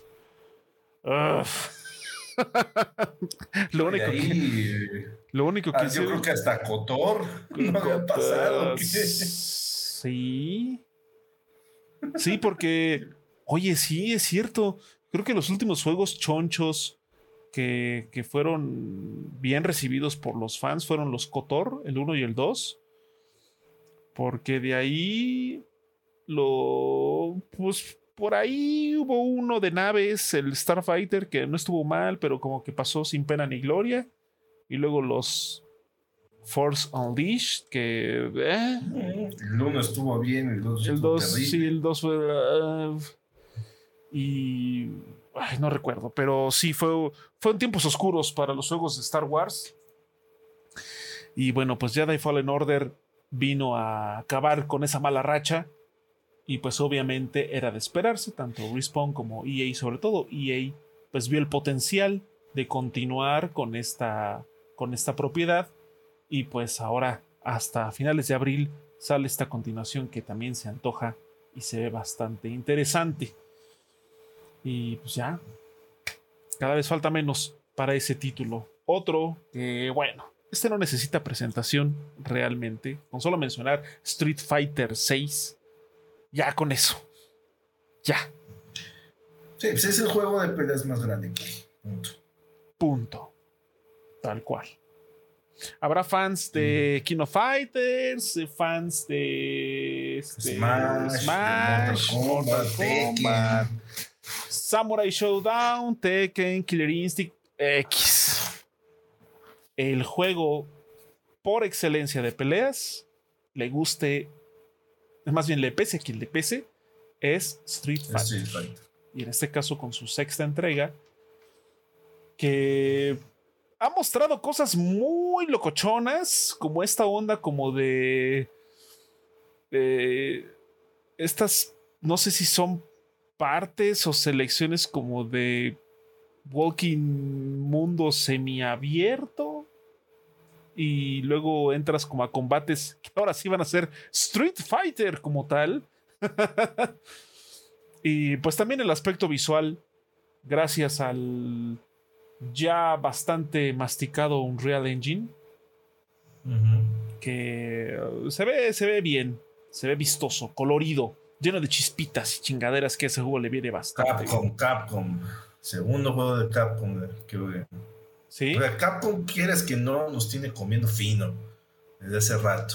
Desde que salió Resident Evil 7, Sí. Ah, hemos estado comiendo fino, tanto con Resident 7, Monster Hunter World, Resident Evil 2 Remake, Resident Evil 3 Remake, Monster Hunter Rise, Devil May Cry 5, eh, Resident Evil 4 Remake, Street Fighter, eh, el revival que tuvo Street Fighter 5. con la Champion, Champion Edition, ah, que fue la última. Eh, sí, sí, la Champion Edition y pues ahora Street Fighter este, 6 y pues vamos a ver también supuestamente este año sale Exo Primal que es este multiplayer donde tienes que balacer dinosaurios. Tiene el potencial de que esté muy bueno, o sea terrible, ya veremos. Entonces sí, Capcom nos tiene comiendo fino y qué bueno, maldita sea. Sí, ya era hora, porque... De, repente una de esas se da el lujo de hasta sacar un Mega Man, who knows? Y a lo mejor es un Mega Man que sí está chido también. El último que salió Mega Man 11 estuvo, estuvo bien. Estuvo bien, sí, pero digo, en una de esas pueden dar la sorpresa, tanto positiva como negativa, habrá que esperar. Porque Capcom, a pesar de que, como bien dice Emilio, nos tiene comiendo bastante bien, nos ha tenido contentos, pues es Capcom también a final de cuentas y de pronto, esperemos que no, pero también puede meter la patota. Eh, y por último, pero no menos. Le sale lo japonés. le sale lo japonés. por último, pero no menos importante, está. Eh, bueno, antes de mencionarlo, cabe resaltar que es un juego al que pues nos ha costado en anteriores entregas entrarle. Nos han querido convencer y nos han dicho, no, es que deberían jugar, lo que es una odisea espectacular y que no sé qué, pero pues le hemos querido entrar y no más no, se deja, no, se, deja, se resiste, se resiste, pero podemos ver lo importante y lo grande que es. Y es Final Fantasy XVI. Eh, que, Final Fantasy, Final Fantasy XVI o al menos eso creo, es muy, muy distinto a Final Fantasy XIV en cuanto a su enfoque. Sí, el enfoque. Pero bueno, Final Fantasy, a final de cuentas, es una IP muy grande, muy querida, con una fanaticada muy aguerrida. No nos dejará mentir el señor. No nos dejará mentir, eh, no nos dejará mentir el buen Mr. Chuck en cuanto se meten a la religión de Final Fantasy XIV. Es como, es como este video de la persona que toca la puerta y es un caballero templario y dice, este, le, gustaría hablar, le, gustaría que hablara cinco minutos acerca de nuestro Señor Jesucristo. Y le dice no y cierra la puerta y pone la mano y entra la fuerza. ¿Cómo que no, hijo? Así. Así. Así que pues es un juego sin duda esperado. Esperemos que... Ah, pues esperemos que eh, salga bien. Que sea un Lo juego. que se ha mostrado se ve muy bien. Que sea un juego que valga mucho la pena. Se ve bastante interesante, eso sí. Pues no queda más que esperar. Esperar lo mejor, pero también lo peor. Eh, y aparte, no nos... Eh, en todo caso, disfrutarlo porque se vio otra vez la avalancha de Final Fantasy VII y sus eh, distintas variantes, spin-offs. Y... Ah. Uh... Tema aparte vamos a tener Final Fantasy VII. Final Fantasy VII hasta que explote el mundo. Así es. ah, y bueno, vamos a pasar ahora a algunos juegos que tentativamente pueden salir este año, pero no se tiene, perdón, la certeza de que vaya a ser así. Y empezamos Tanto con. Porque las fechas tentativas está muy tentativo, como por historial en algunos casos, que ya los conocemos, esos maniobreros. Son clientes recurrentes del Delay Watch. Del Delay Watch. De hecho, hay, hay, unos por aquí, unos juegos que ya llevan rato que Delay Watch los trae desde su parquito. Así que vamos a empezar con. Eh, a mí me gustaría empezar con un juego que yo en lo personal en su momento dije, no creo que tenga secuela, porque de hecho sí tuvo una que fue una especie de spin-off. Y estamos hablando de Alan Wake 2. Eh, si recordemos que Alan Wake tuvo, les digo, como una especie de secuela spin-off, que fue el de American Nightmare. American Nightmare Sí. eh, que no está mal. La verdad es que esa, esa, ese spin-off no está mal. Pues es, es más Alan Wake como tal. Y pues ahora que también se lanzó este remaster de Alan Wake que eh, tiene sus... No lo jueguen en Switch. Tiene, sí, no. no, Switch no. Definitivamente no. Si lo quieren jugar, jueguenlo en consolas de Microsoft, de PlayStation o en PC. En PC. Que de hecho, miren, si ustedes tienen una PC que pueda correr juegos actuales y tienen el Alan Wake original, ni necesitan el remaster. No lo necesitan. En PC no. En consola sí, porque bueno, por lo menos en, en- en la, en la PlayStation, eh, pues no había. Es un juego, fue un juego exclusivo del 360. Entonces es la primera vez que llega a plataformas de PlayStation. Ahí sí, pues está chido que lo prueben. Sí, porque lo que pasó es de que eh, esa IP era en conjunto con Microsoft. Eh, lo que hizo Remedy fue comprar la parte de, de Microsoft. Y ya que ellos tomaran completo control de, de la IP de Alan Wake. Por eso se estrenó en PlayStation. Por eso llegó. llegó a- me parece que, que igual llegó de la mano de 505 Games, ¿no? Me parece que 505 los ayuda, pero en la publicación en PC. A ver. Bueno, el punto. fue lo mismo. O bueno, creo que, eh, creo que sí, porque Control sí es con 505 también. Ah, no, aquí, bueno, según la información que estoy viendo de la famosísima Wikipedia, quien está distribuyendo Alan Wake 2 es Epic. Entonces, bueno, pues Epic les está distribuyendo. Ah, pues es que Epic, sí es cierto, compró una parte de Remedy. Entonces, pues él está distribuyendo, como ya no es, ya no está esta exclusividad de Microsoft, pues, pues ahora pudo llegar a PlayStation y también a Switch.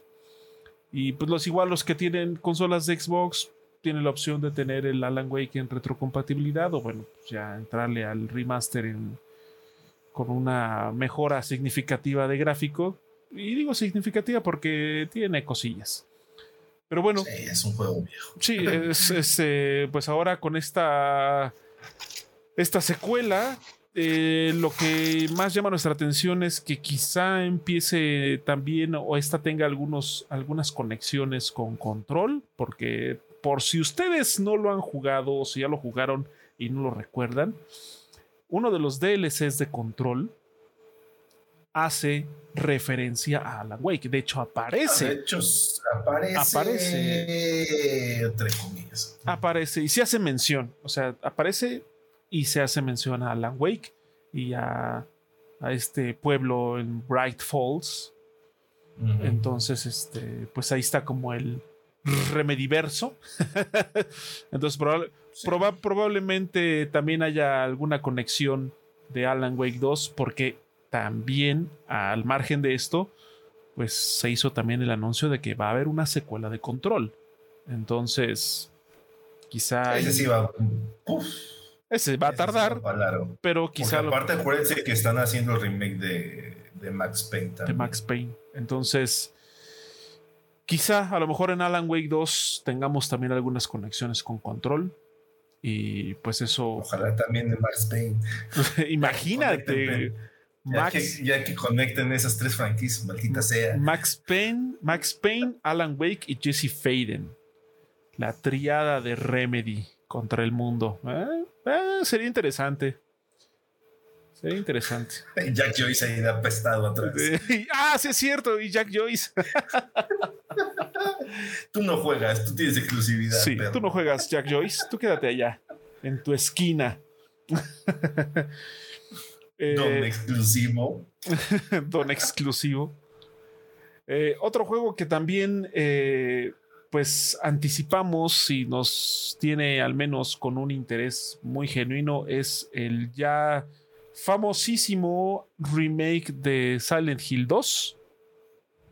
Esta sorpresiva noticia de Konami que venía de hacer puras cochinadas y juegos de pachinko, pues ahora resulta que le va a entrar de nuevo al desarrollo de videojuegos y de un perfil bastante, o sea, una vara muy alta, indudablemente, que es el Realmente remake. no está, ellos no lo están desarrollando. Es una- me la prestaron la IP. Bueno, la pres- pero bueno, al final de cuentas, ellos son los que los que dispusieron, sí está bien dicho, Dis- Sí, pues al final de cuentas ellos tienen que dar el visto bueno. Ajá.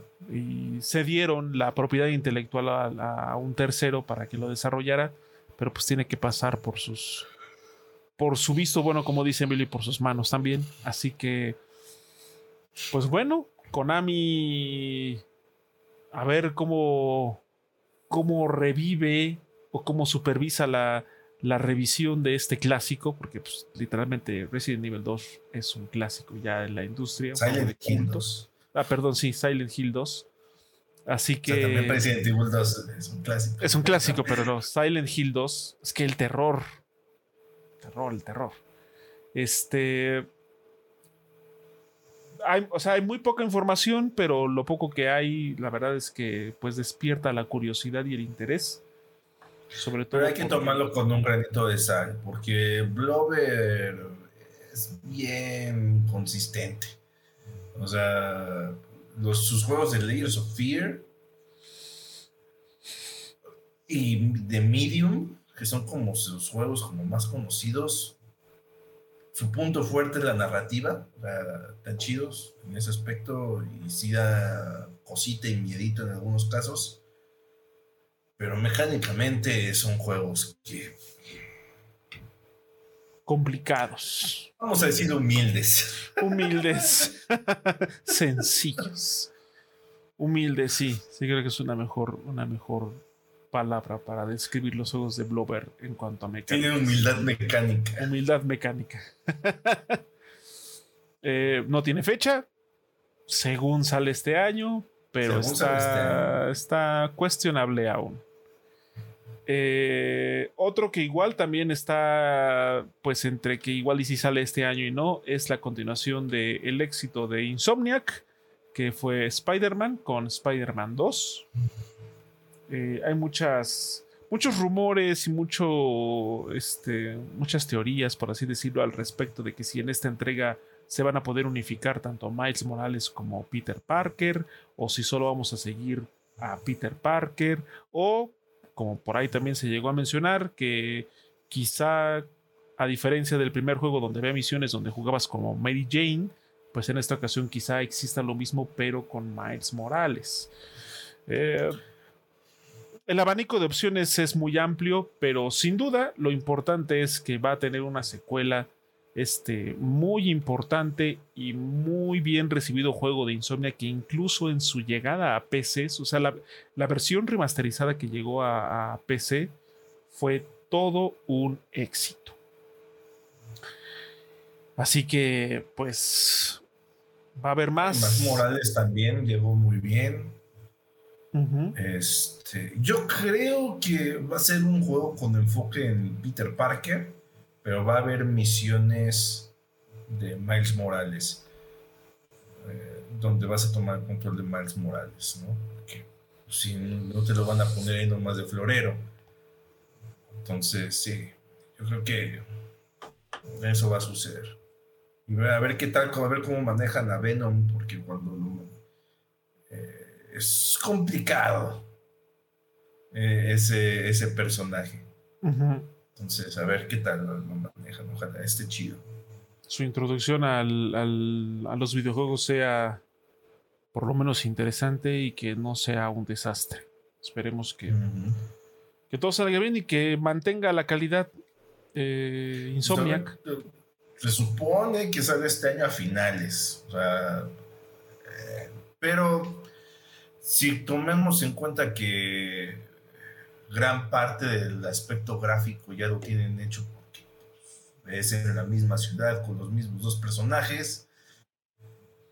Pues esa parte ya está, ¿no?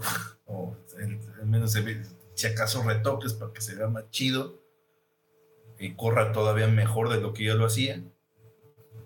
Eh, pero pues de ahí en fuera ya eh, y seguramente ya es un juego que venían trabajando y inclusive antes de que saliera Max Morales. Entonces. Probablemente. Entonces, pues sí, puede ser. O sí es factible y más porque Insomniac no suele fallar. ¿no? Es más bien de. Porque sí lo hizo con Miles Morales. Como seis meses antes anunció Miles Morales y salió a fin de año. Pues esperemos, esperemos que sí salga este año. Para tener para seguir con las aventuras de Pedro Márquez. Pedro Márquez. Así es. Eh, también está ahí la pesadilla de Silkson. Este juego que. Este juego que es como el cometa Halley, que hace, ah, eh, sus trailers hacen acto de presencia una vez cada cincuenta y tantos años. Pues algo así. Algo así con Silkson. Eh, mucha gente lo espera y lo anticipa. No entiendo por qué hay tanta fascinación con Silson. No, no, lo entiendo, la verdad. O sea, y eso que jugué Hollow Knight, me gustó el juego, pero no veo es, no entiendo por qué esa obsesión con Silksong. No, no, I don't get it. La, gente es, la gente es muy rara. así que. los fans de, los fans de, Silksong, definitely ellos son weird people. son gente extraña. Sí, sí, sí, o sea, eh, este... Ay, se me fue el nombre del primer juego, ¿cómo se llama?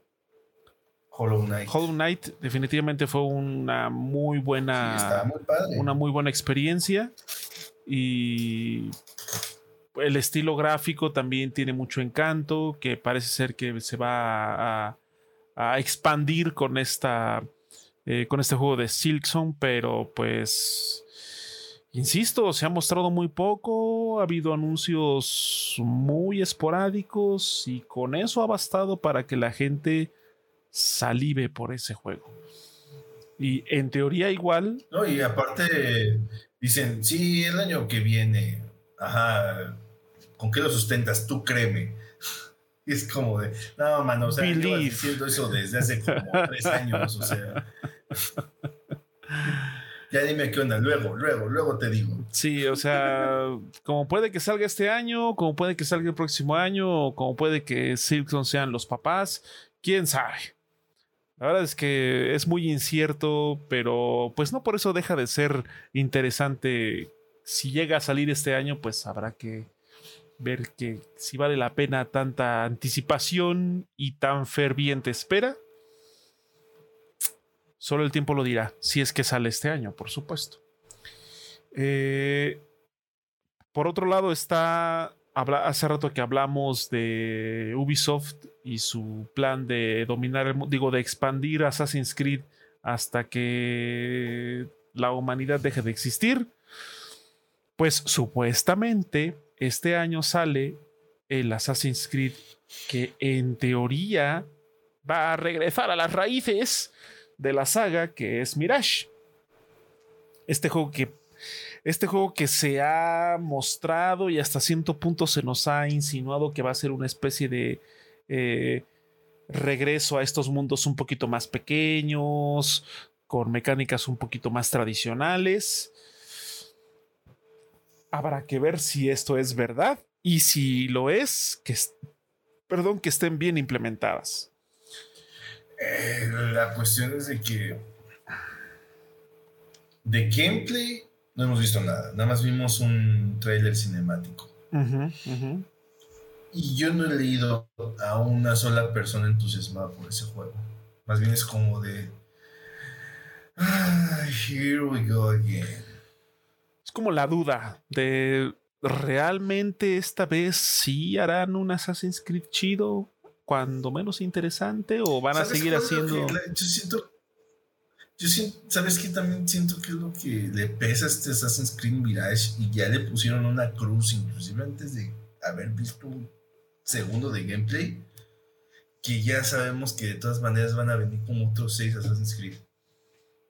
Es como de, ya con eso ya pierde relevancia. Más Assassin's Creed, uno de tantos. Es otro de un montón que se vienen en camino.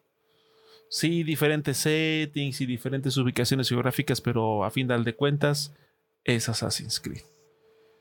Es eh, sí, o sea, es como Samuel L. Jackson en sus personajes, nada más uno tiene una peluca, el otro un sombrero, el otro tiene barba, pero es Samuel L. Jackson. Es Samuel L. Jackson en todas sus películas, así, así es Assassin's Creed, tal cual. Eh, además de que Samuel L. Jackson sí actúa chido. tiene carisma al menos y personalidad. al menos tiene carisma. Sí. Además de que ah, como colación de, este, de esta mención de Assassin's Creed Mirage, también está este juego que está como en el limbo y que hubo un tiempo que hasta estuvo en preventa y de pronto se quitó, mm. se reanudó su desarrollo y no sabemos absolutamente nada de él, que es el remake de el príncipe de Persia y las arenas del tiempo. Perdidísimo en acción. Ajá. Ese está en el limbo, está. O sea, dice ah. que sigue su desarrollo. No, sí, sí, que lo reanudó y que sigue. Los últimos 14 años nos ha dicho, y, no estoy exagerando con los años, que conste que no estoy exagerando con los años, pero es lo mismo que nos han dicho de, de Beyond Good Evil. Sí, sí, el desarrollo sigue, ¿eh? a 14 años. Bueno, pues es Ubisoft y sus desarrollos milenarios. Y si no son desarrollos milenarios, son juegos que se repiten una y otra y otra y otra vez, con diferentes capas de pintura. Eh, eh, Mirage quizás sea algo como lo fue en su momento Origins, ojalá que sí. Pero... Ah, pues es que te digo, o que ya sabemos que vienen. Está el Assassin's Creed Infinity, que va a ser este como juego como servicio, donde pues, ahí se va a concentrar todo. Y el de Samurai, el de chinos, y el de brujas, y la serie de Netflix, que ya también se me estaba olvidando. Ah, cierto, sí. Este, ya en automático, si de por sí el interés ya era bajo, al saber que viene esta, este, esta bola de nieve. Eh, o sea, sí, sí, te, apaga todas las intenciones, pero así. Ipso facto. Sí, sin duda, sin duda. Entonces, ah, solo queda esperar, como con todos los demás, y eh, esperar lo bueno, pero con ciertas reservas porque también, pues ya, ya conocemos cómo, cómo actúa el buen tío Ubisoft. Y por último, Ese, por favor, que esté bueno. Sí, por que, favor, que sí ya, esté chido, favor. ya es, ya nos merecemos un Assassin's Creed que esté bueno, genuinamente bueno, Sí, la verdad. O sea, si dura 15 horas está perfecto, no tiene que ser un juego larguísimo, pero que esté bien No, hecho. ya es más, que, que- que si quieren tomar un riesgo, que sea un juego eh, semiabierto que dure ocho horas, pero que esté Chingo, 8 horas que puedas volver a jugar sin problema. eh, ¿Sí? O sea, y, y hace poco lo mencionaba con Resident Evil 3 Remake, ¿no? O sea, yo era de esas personas que tenían ese prejuicio sin haberlo jugado de que, ay, es que está muy corto y que súper lineal y que es una estafa por 60 dólares y ble, ble, ble. Lo jugué y el juego estaba muy chido. O sea, sí, te lo acabas en cuatro horas. Pero esas cuatro horas pues, está intenso. está Están chido. muy buenas. Pues Sí, o sea, es un juego que die, die, die, die, die, die. No, porque tiene un cierto enfoque tipo Devil May Cry en que te vayas volviendo mejor en, lo, en cómo juegas. ¿No? Entonces, está muy bien. No sé si falte 60 dólares, pero hey, está muy padre, muy padre. Entonces, ojalá ya, ya, ya nos merecemos un Assassin's Creed que digas, oye, Qué buen Esto está muy Assassin's Creed. Sí, claro. Claro, pues ojalá, ojalá que Ubisoft recapacite, ojalá que deje, deje unos meses el alcohol y las drogas y se ponga a chambear en algo chido. Y pues mientras, mientras esperamos esa milagrosa, esperamos, esperemos realmente milagrosa recuperación de Ubisoft y su infame eh, IP de Assassin's Creed. Por último, pero por lo menos importante, está Stalker 2. Heart of Chernobyl. Este juego que sí lo que se ha mostrado se ve visualmente muy interesante, se ve muy coquetón. Sin embargo, sí hay que tomar en cuenta que es un juego muy particular. Si tomamos como referencia el primero, bueno, los primeros porque son tres eh, de Chernobyl, que son juegos, ah, vamos a decirlo, curiosos, por decirlo. por lo menos. bueno y lo malo de los juegos europeos. Con lo, exacto, con lo bueno y lo malo de los juegos europeos. Así es eh, Stalker, que la verdad, eh, dicho sea, eh, el, el primer juego, el, no las expansiones, el primero, el primero, el primero, tiene una puesta en escena muy interesante, la historia sí llega a atrapar, pero este aspecto depresivo y de exploración un tanto pausada propio de los juegos europeos puede llegar a ser algo que aleje a varios jugadores. Y aparte, Entonces, mecánicamente los juegos europeos siempre están como... eh, sí, raros. esa, esa expresión así como... eh, como que no termina de cuajar, como que les cuesta trabajo. como que les falta El- un el- poquito. Lo que le dicen el famoso Eurojank, ¿no? O sea que. No, o sea. Aprendes a amarlos aunque estén feitos. Exacto. O sea, porque Metro eh, es, es la viva imagen de eso. O sea, son juegos que mecánicamente no están nada pulidos, pero tienen algo. Están bien. Tienen encanto. Tienen encanto. Tienen encanto. La saga son Metro juegos- tiene encanto. Juegos que están ásperos como lija. Sí. Además de que, independientemente de eso, pues también la situación por la que ha estado atravesando el estudio desarrollador. Sobre Ujú, todo porque recordemos que es un porque estudio ucraniano. ucraniano y pues el conflicto allá pues ha obstaculizado de alguna manera el desarrollo de este juego y aún así pues siguen dando todo de sí para poder sacarlo. La promesa hasta ahorita es que sale este 2023. Esperemos que Y sí. si no, no pasa nada. Esperemos que sí salga este año y si no, bueno, pues esperaremos hasta el 2024. Pero lo importante aquí, más allá de que sí salga el juego, es que todas las personas que están involucradas en él,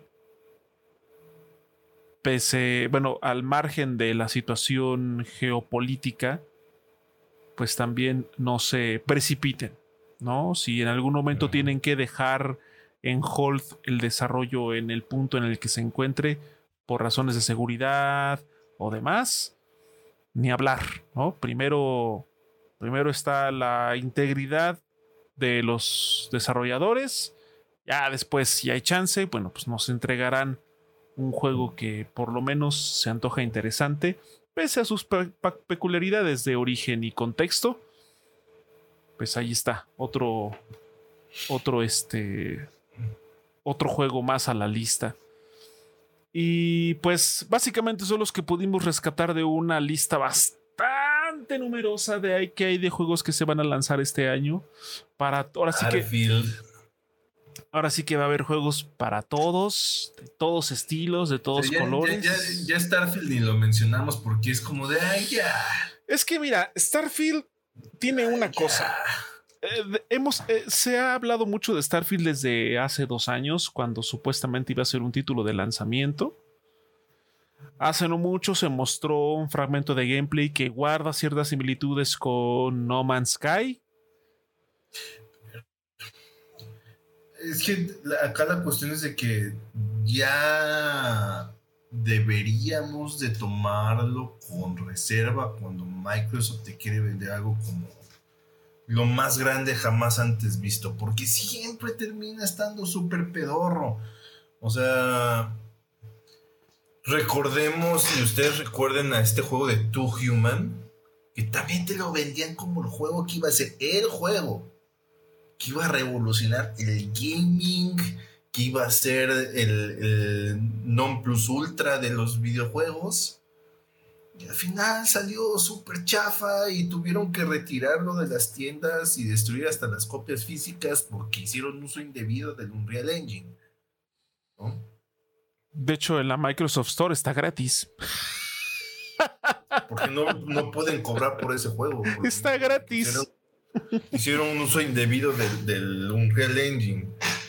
Eh, entonces, siempre que te lo quieren vender, y Halo Infinite también iban a decir que iba a ser el, el juego como servicio, que iba a revolucionar la industria y ve, o sea, ese pedo salió aguado, la neta. Entonces, mm, con expectativas moderadas. Sí, sí, tal Y más cual. que es Bethesda, y Bethesda últimamente tiene un track record que Nada, nada graciado. Nada graciado.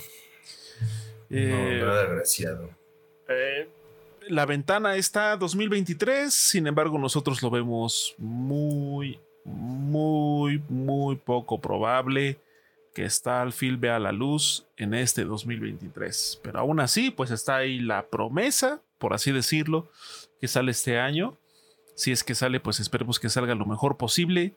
Y si no, pues ya hablaremos o se mencionará al menos nuevamente el próximo año. Y ya Sí, se o sea, ya cuántos años vamos a mencionar Starfield. Hagan sus apuestas. Que comience- ya llevamos dos. que comience la rachita. que comience la racha Sí, de. o sea, va, va a ser como Watch Dogs en su momento, ¿no? Que también era de que cada de tres, ahí está Watch Dogs. así Starfield, así, ahí la lleva. Pues.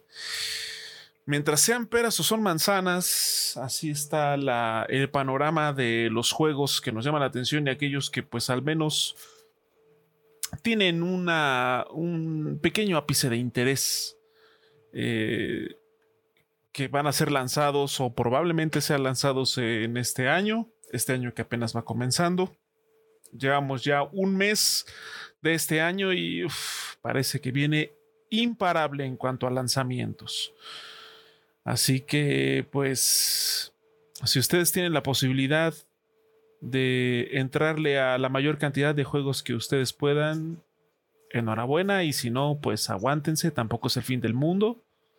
Recuerden que en la mayoría de los juegos y plataformas las ofertas empiezan a verse atractivas después de los 6, 8 meses. Si el juego no fue tan exitoso incluso antes. Así que tampoco... Forspoken ya tiene descuento. Así, así de sencillo. Entonces... Eh, sí, eso salió hace una semana. Y a, mí algo que, híjole, me provoca mucho, o sea, sí, sí digo qué mala onda, es esta chica que sale en el juego. Bela Balinska. Bela Balinska, que no ha dado una. No, o sea, salió en la serie de Resident Evil, salió en el reboot de Los Ángeles de Charlie, salió en Forspoken. O sea, es como de wow, tu agente te odia. Esa chica necesita, esa chica necesita cambiar de agente ya. Sí, no manches. O sea, no estamos, no estamos cuestionando sus dotes histriónicos, sino simplemente la, la, la, pues la mala suerte que ha tenido al elegir proyectos. Entonces, bueno, eso ya será tema para otro episodio. Y de hecho, aquí nos, eh, bueno, un montón de comentarios que, que, no leí, de, tanto de Nikato como de Mr. Chuck. Dice de los últimos, dice, ya no están en Ucrania. Ah, que los, el estudio desarrollador de, Stalker ya no está en Ucrania. Pues eso está chido, supongo. Espero que eso también les permita tener un poco más de control sobre el desarrollo del juego. Y dice, yo no, yo digo que no se ve listo y por eso sale en 2023 de Bethesda Way. Pues puede ser, ¿eh? Sí, o sea, podría, eh, sí pero vamos a verlo desde esta perspectiva. Eh, si fuera únicamente Bethesda, lo sacarían a medio hervir, sin problema, porque sí es Bethesda. Fallout 4. La cuestión. Fallout 76. 76. oh, por Dios. El problema es Microsoft. O sea, por lo mismo de que Microsoft ahorita ya la gente no le tiene tolerancia de que, oye, ¿qué onda? ¿Ya vas a sacar juegos o no? Y que estén chidos, ya, ya, ya, ya va siendo hora. No se puede dar el lujo de que salga pedorro y sobre todo cuando te lo están vendiendo como la segunda venida del Señor Jesucristo. Sí, o sea, es el alfa y el omega de los videojuegos. el alfa y el omega. No, no puede, no puede salir pedorro. No, no puede salir pedorro. Entonces ahí No puede salir el Bethesda, güey, porque se les va a venir la noche. Ya veremos. te tardaste tanto tiempo en sacar esa madre. Uf, uh, se va a poner. Si, si llega a salir así, Mr. Shock, eso se va. El salseo se va a poner de proporciones bíblicas. Así que pues a ver, a ver cuál es el destino de, Starfield. Y aquí... una de esas sí, es que también, o sea, ya todo es, el mundo está tan loco que igual si lo sacan de medio hervir y ya con tal de que salga. No sabemos, pero esperemos lo menos peor. Así que, pues, ya veremos, ya veremos. Y de hecho también aquí termina diciendo, me invitan al podcast, al podcast especial de Final Fantasy XVI. Mr. Chuck tiene la idea, la idea de que vamos a hacer un episodio especial de Final Fantasy. ¿Puedes creerlo? No, pues, o sea, no tiene los beneficios de Resident Evil. Todavía no tiene esa llave de acceso. Así es. Pero bueno, quizá en algún momento. Su nivel de acreditación todavía no, no abre esta puerta. Todavía no. Todavía no lo permite.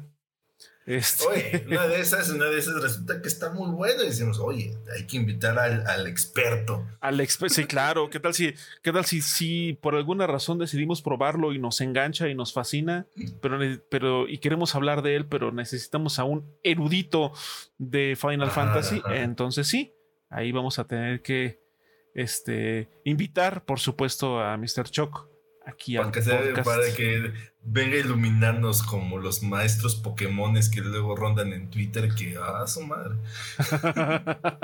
Pero en Final Fantasy XVI. Dice, yo quiero, yo quiero que salga chido refiriéndose a Starfield. Dice, pero no mames, quisiera ver ese salseo. Oh. Mira, el morbo es poderoso. Muy poderoso. O sea, yo también quisiera ver cómo arde ese Zeppelin, pero por el otro lado digo, oye, ya, ya, ya también ya neta se merecen un juego que esté chido. Sí, un juego que salgas y No. digas, ok, Microsoft me cayó el hocico. Ojalá Sí, sea no, el caso. eso y es- sí, porque y me dio mucha risa cuando lo mencionaron en el podcast de los gordos de que el 2021 no fue el año de Microsoft. ¿Cuál ha sido el año de Microsoft?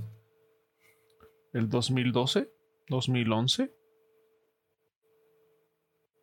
Yo digo que el año de Microsoft en todo caso fue cuando en algún año tuvieron que sacar un Gears, un Halo y aparte pues era la época donde todo el mundo jugaba FIFA y Call of Duty en 360. Del 2005 al Ah. 2013.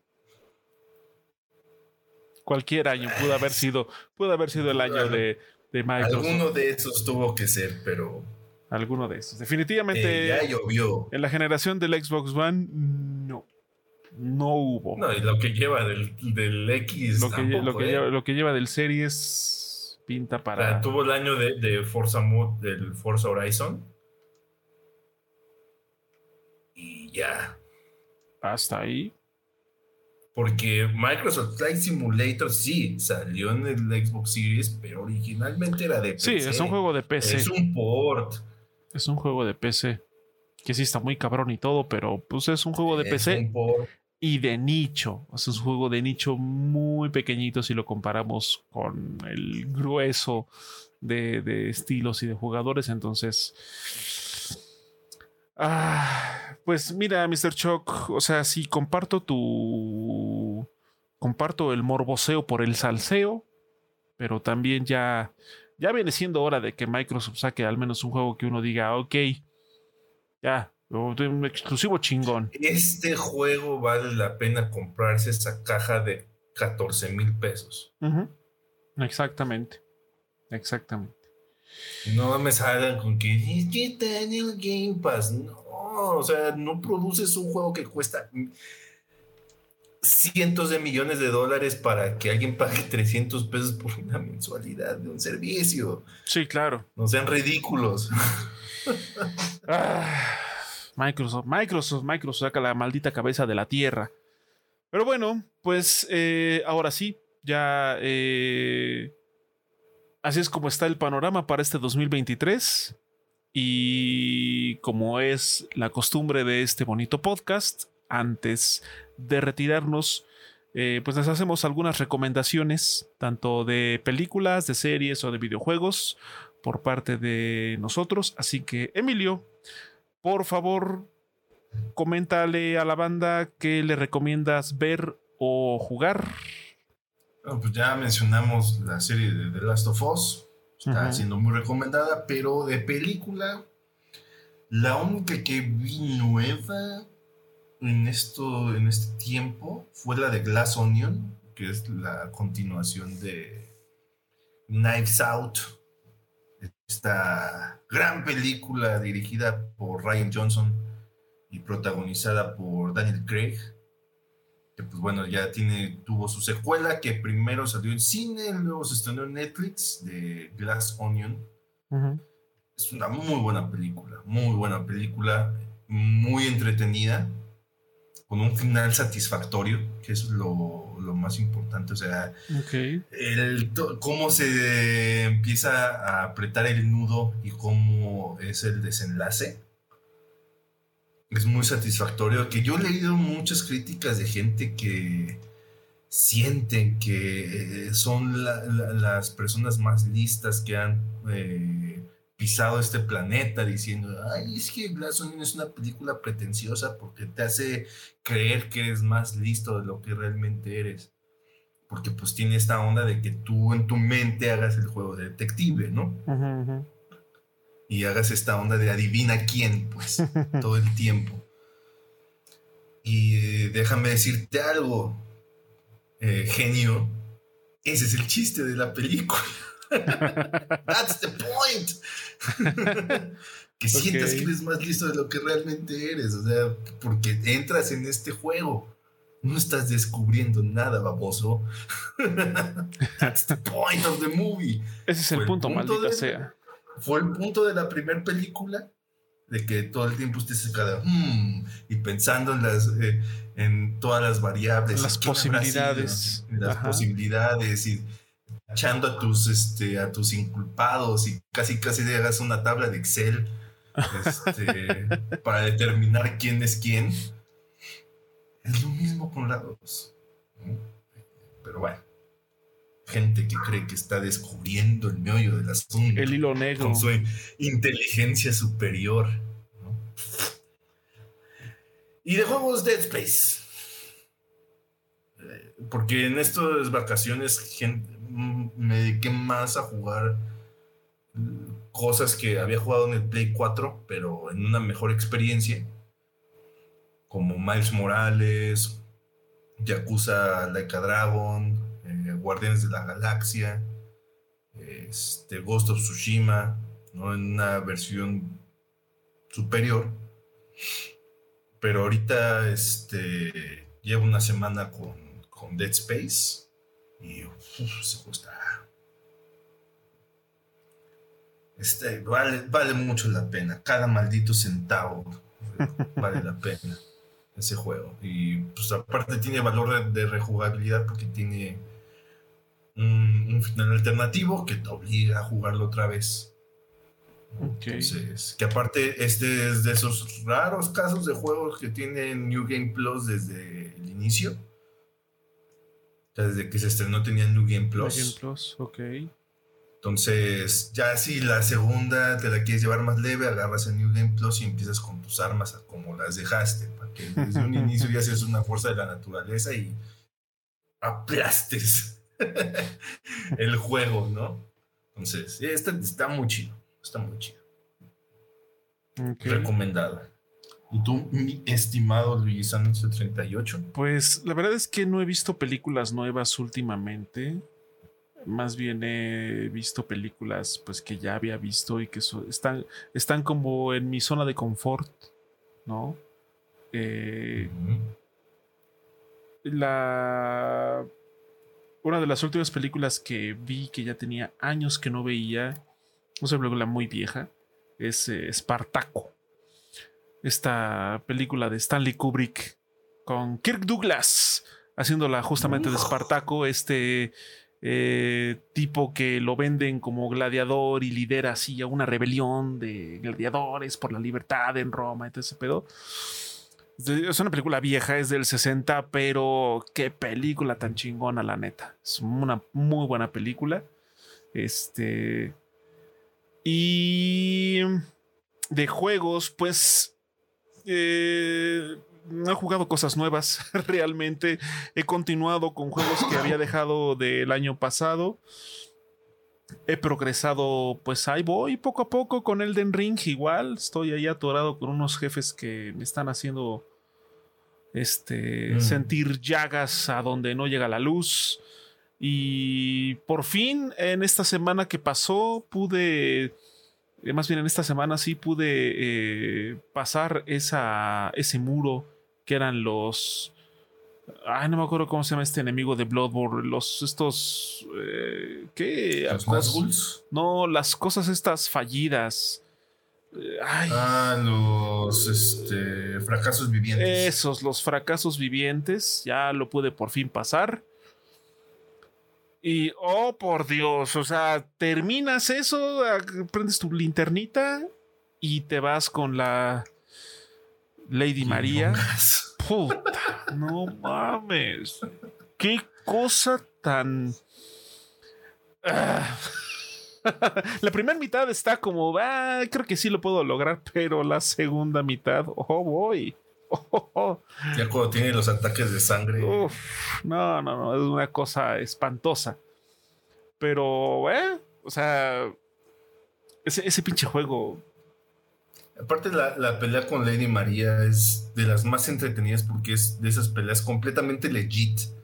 Porque Lady María en cierto punto peleas con un igual, o sea, también es una cazadora con las mismas reglas que tú. Ajá. O sea, Sí, sí, sí. no es un jefe enorme o que... Un monstruo este- extraño o varios, ¿no? o varios, o que tiene un rayo insta-kill. No, no, o sea, Es una cazadora. igualdad de circunstancias. Es una cazadora. Entonces, está bueno, el combate está chido, pero creo que voy a estar ahí también un ratito. este, y empecé a jugar eh, otra vez eh, The Division 2, ahora en el Series S. Y uff, a 60 cuadros ese juego es una chulada. Este Mm. es muy bueno. La verdad es que The Division 2 sí está chido. Es de esas pocas cositas de Ubisoft que, pese a su repetición, son entretenidas. Este está, está rifado ese juego. Y uh, pues igual, series también recomiendo que vean The Last of Us. Está chida la serie.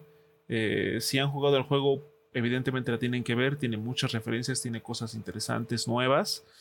Si no han jugado The Last of Us, también está chido que la vean. La, la- la serie se explica muy bien por sí sola. No necesitan el bagaje del videojuego. Aunque obviamente, pues, se van a perder algunas referencias, así como de. El, el- el típico meme de Leonardo DiCaprio en Era una vez en Hollywood. el de- Exacto, eso, eso no lo van a tener. Pero la serie es muy buena, sin duda. Entonces, recomendadísima para que la vean. Y pues bueno, eh, es así como concluye este episodio número 67. De hecho, empezamos el año con todo porque es un episodio que va a llegar casi a las 3 horas de duración. Así Me que... gustan los podcasts largos, ¿no? Además, ya, o sea, ya casi dos meses de ausencia fue como de... Ahora es cuando. Así que Regresamos con una venganza. bienvenidos a todos, a todas las personas, bienvenidas de nuevo. Muchas gracias por su compañía y por su presencia, sus vistas y sus likes. Eh, como siempre, les recuerdo que nos pueden ver aquí en vivo en nuestro canal de Twitch, twitch.tv diagonal efecto Mandela podcast, todos los jueves alrededor de las 8 de la noche. En caso de que haya algún cambio, pues también les eh, recomendamos, los invitamos a que nos sigan en nuestras redes sociales, tanto Twitter como Instagram. También nos encuentran como Efecto Mandela Podcast. Y si nos quieren escuchar, ya sea que estén en el baño, que estén bañándose, que estén en el coche, que estén yendo al trabajo, que estén en el camión, que estén echados en su casa, como sea, pero que nos, que nos quieran escuchar, eh, pueden hacerlo a través de Spotify y de, y de Google Podcast y en las demás plataformas donde distribuye Anchor. También nos encuentran así como Efecto Mandela Podcast. O bien, si ustedes quieren tanto escucharnos como vernos eh, y no pudieron hacerlo en la transmisión en vivo, lo pueden hacer a través de nuestro canal de YouTube. También como Efecto Mandela Podcast. En todos lados nos encuentran así, no hay pierde. Y ahí también agradeceremos mucho que se suscriban al canal, que activen la campanita de las notificaciones para que cada que subamos un video pues les llegue la notificación y nos puedan ver. Y también agradecemos mucho que nos den like y comenten en la parte, en la caja de comentarios sobre el tema de la semana o sobre si quieren ver algún otro tema de la semana, si quieren que hablemos de algo en particular, eh, alguna queja, sugerencia, lo que ustedes gusten, pueden hacerlo directamente acá abajo. Eh, es totalmente A gratis. lo mejor ustedes son de la gente rara que sigue esperando Silksong. O algo, pues, explíquenos por qué. Es más, si ustedes, si ustedes son de esa gente, vamos a decir de esa gente peculiar que espera mojándose y llenando cubetas, Silson, pongan en los comentarios, yo sí espero Silson, o yo amo Silson, o cualquier cosa que tenga que ver con Silson, o pongan Silson nada más. y pues ya, ahí vamos a ver si, si, es, si es cierto esto de que mucha gente esperando este juego. Y si no, pues bueno, suelta para la próxima. A ver si no sale que tanto chilloteo sale y no venden nada. Espere- esperemos que no sea el caso. Eh, Esperemos que no sea el caso, pero no sería la primera vez. ni la última. Así que, y muchas gracias. También queremos agradecer a las personas que estuvieron aquí en el chat, a Nicato y a Mr. Chuckstron. Muchas gracias por haber estado aquí activos en el chat. Ahí estuvimos leyendo algunos de sus comentarios. Muchas gracias y también pues gracias a todas las personas que nos hayan visto de manera silenciosa en la transmisión en vivo. También se les agradece. Recuerden seguirnos. Todo es totalmente gratis. Seguirnos en YouTube es gratis. Seguirnos y escucharnos en Spotify es gratis. Bueno, eh, si tienen su suscripción obviamente, pero no les cuesta un extra. Y también pueden seguirnos aquí en Twitch totalmente gratis, no les cuesta absolutamente nada y a nosotros nos ayuda un montón. Así que bueno, eh, ¿algo que quieras agregar antes de concluir, Emilio? Que por favor esté bueno el año. O sea, ya que, que se hable de lo bueno que estuvieron los juegos y no de ahora que con Activision Blizzard. Ahora que con Activision Blizzard. Por favor, ya que sea un buen año, tanto para juegos como en general. Que sea un año chingón. Mucho trabajo, de cosas chidas, de buenos juegos, de buenas noticias, de todo lo bueno, en general. Vuelvan esos años donde era a ver quién saca el juego más chido y no a ver quién chilla peor. Sí, porque esto, eso parece que se ha convertido en la industria. Pero bueno, muchas gracias. Que tengan un excelente día, tarde, noche. Nos vemos hasta la siguiente semana. Cuídense. Chao. Bye.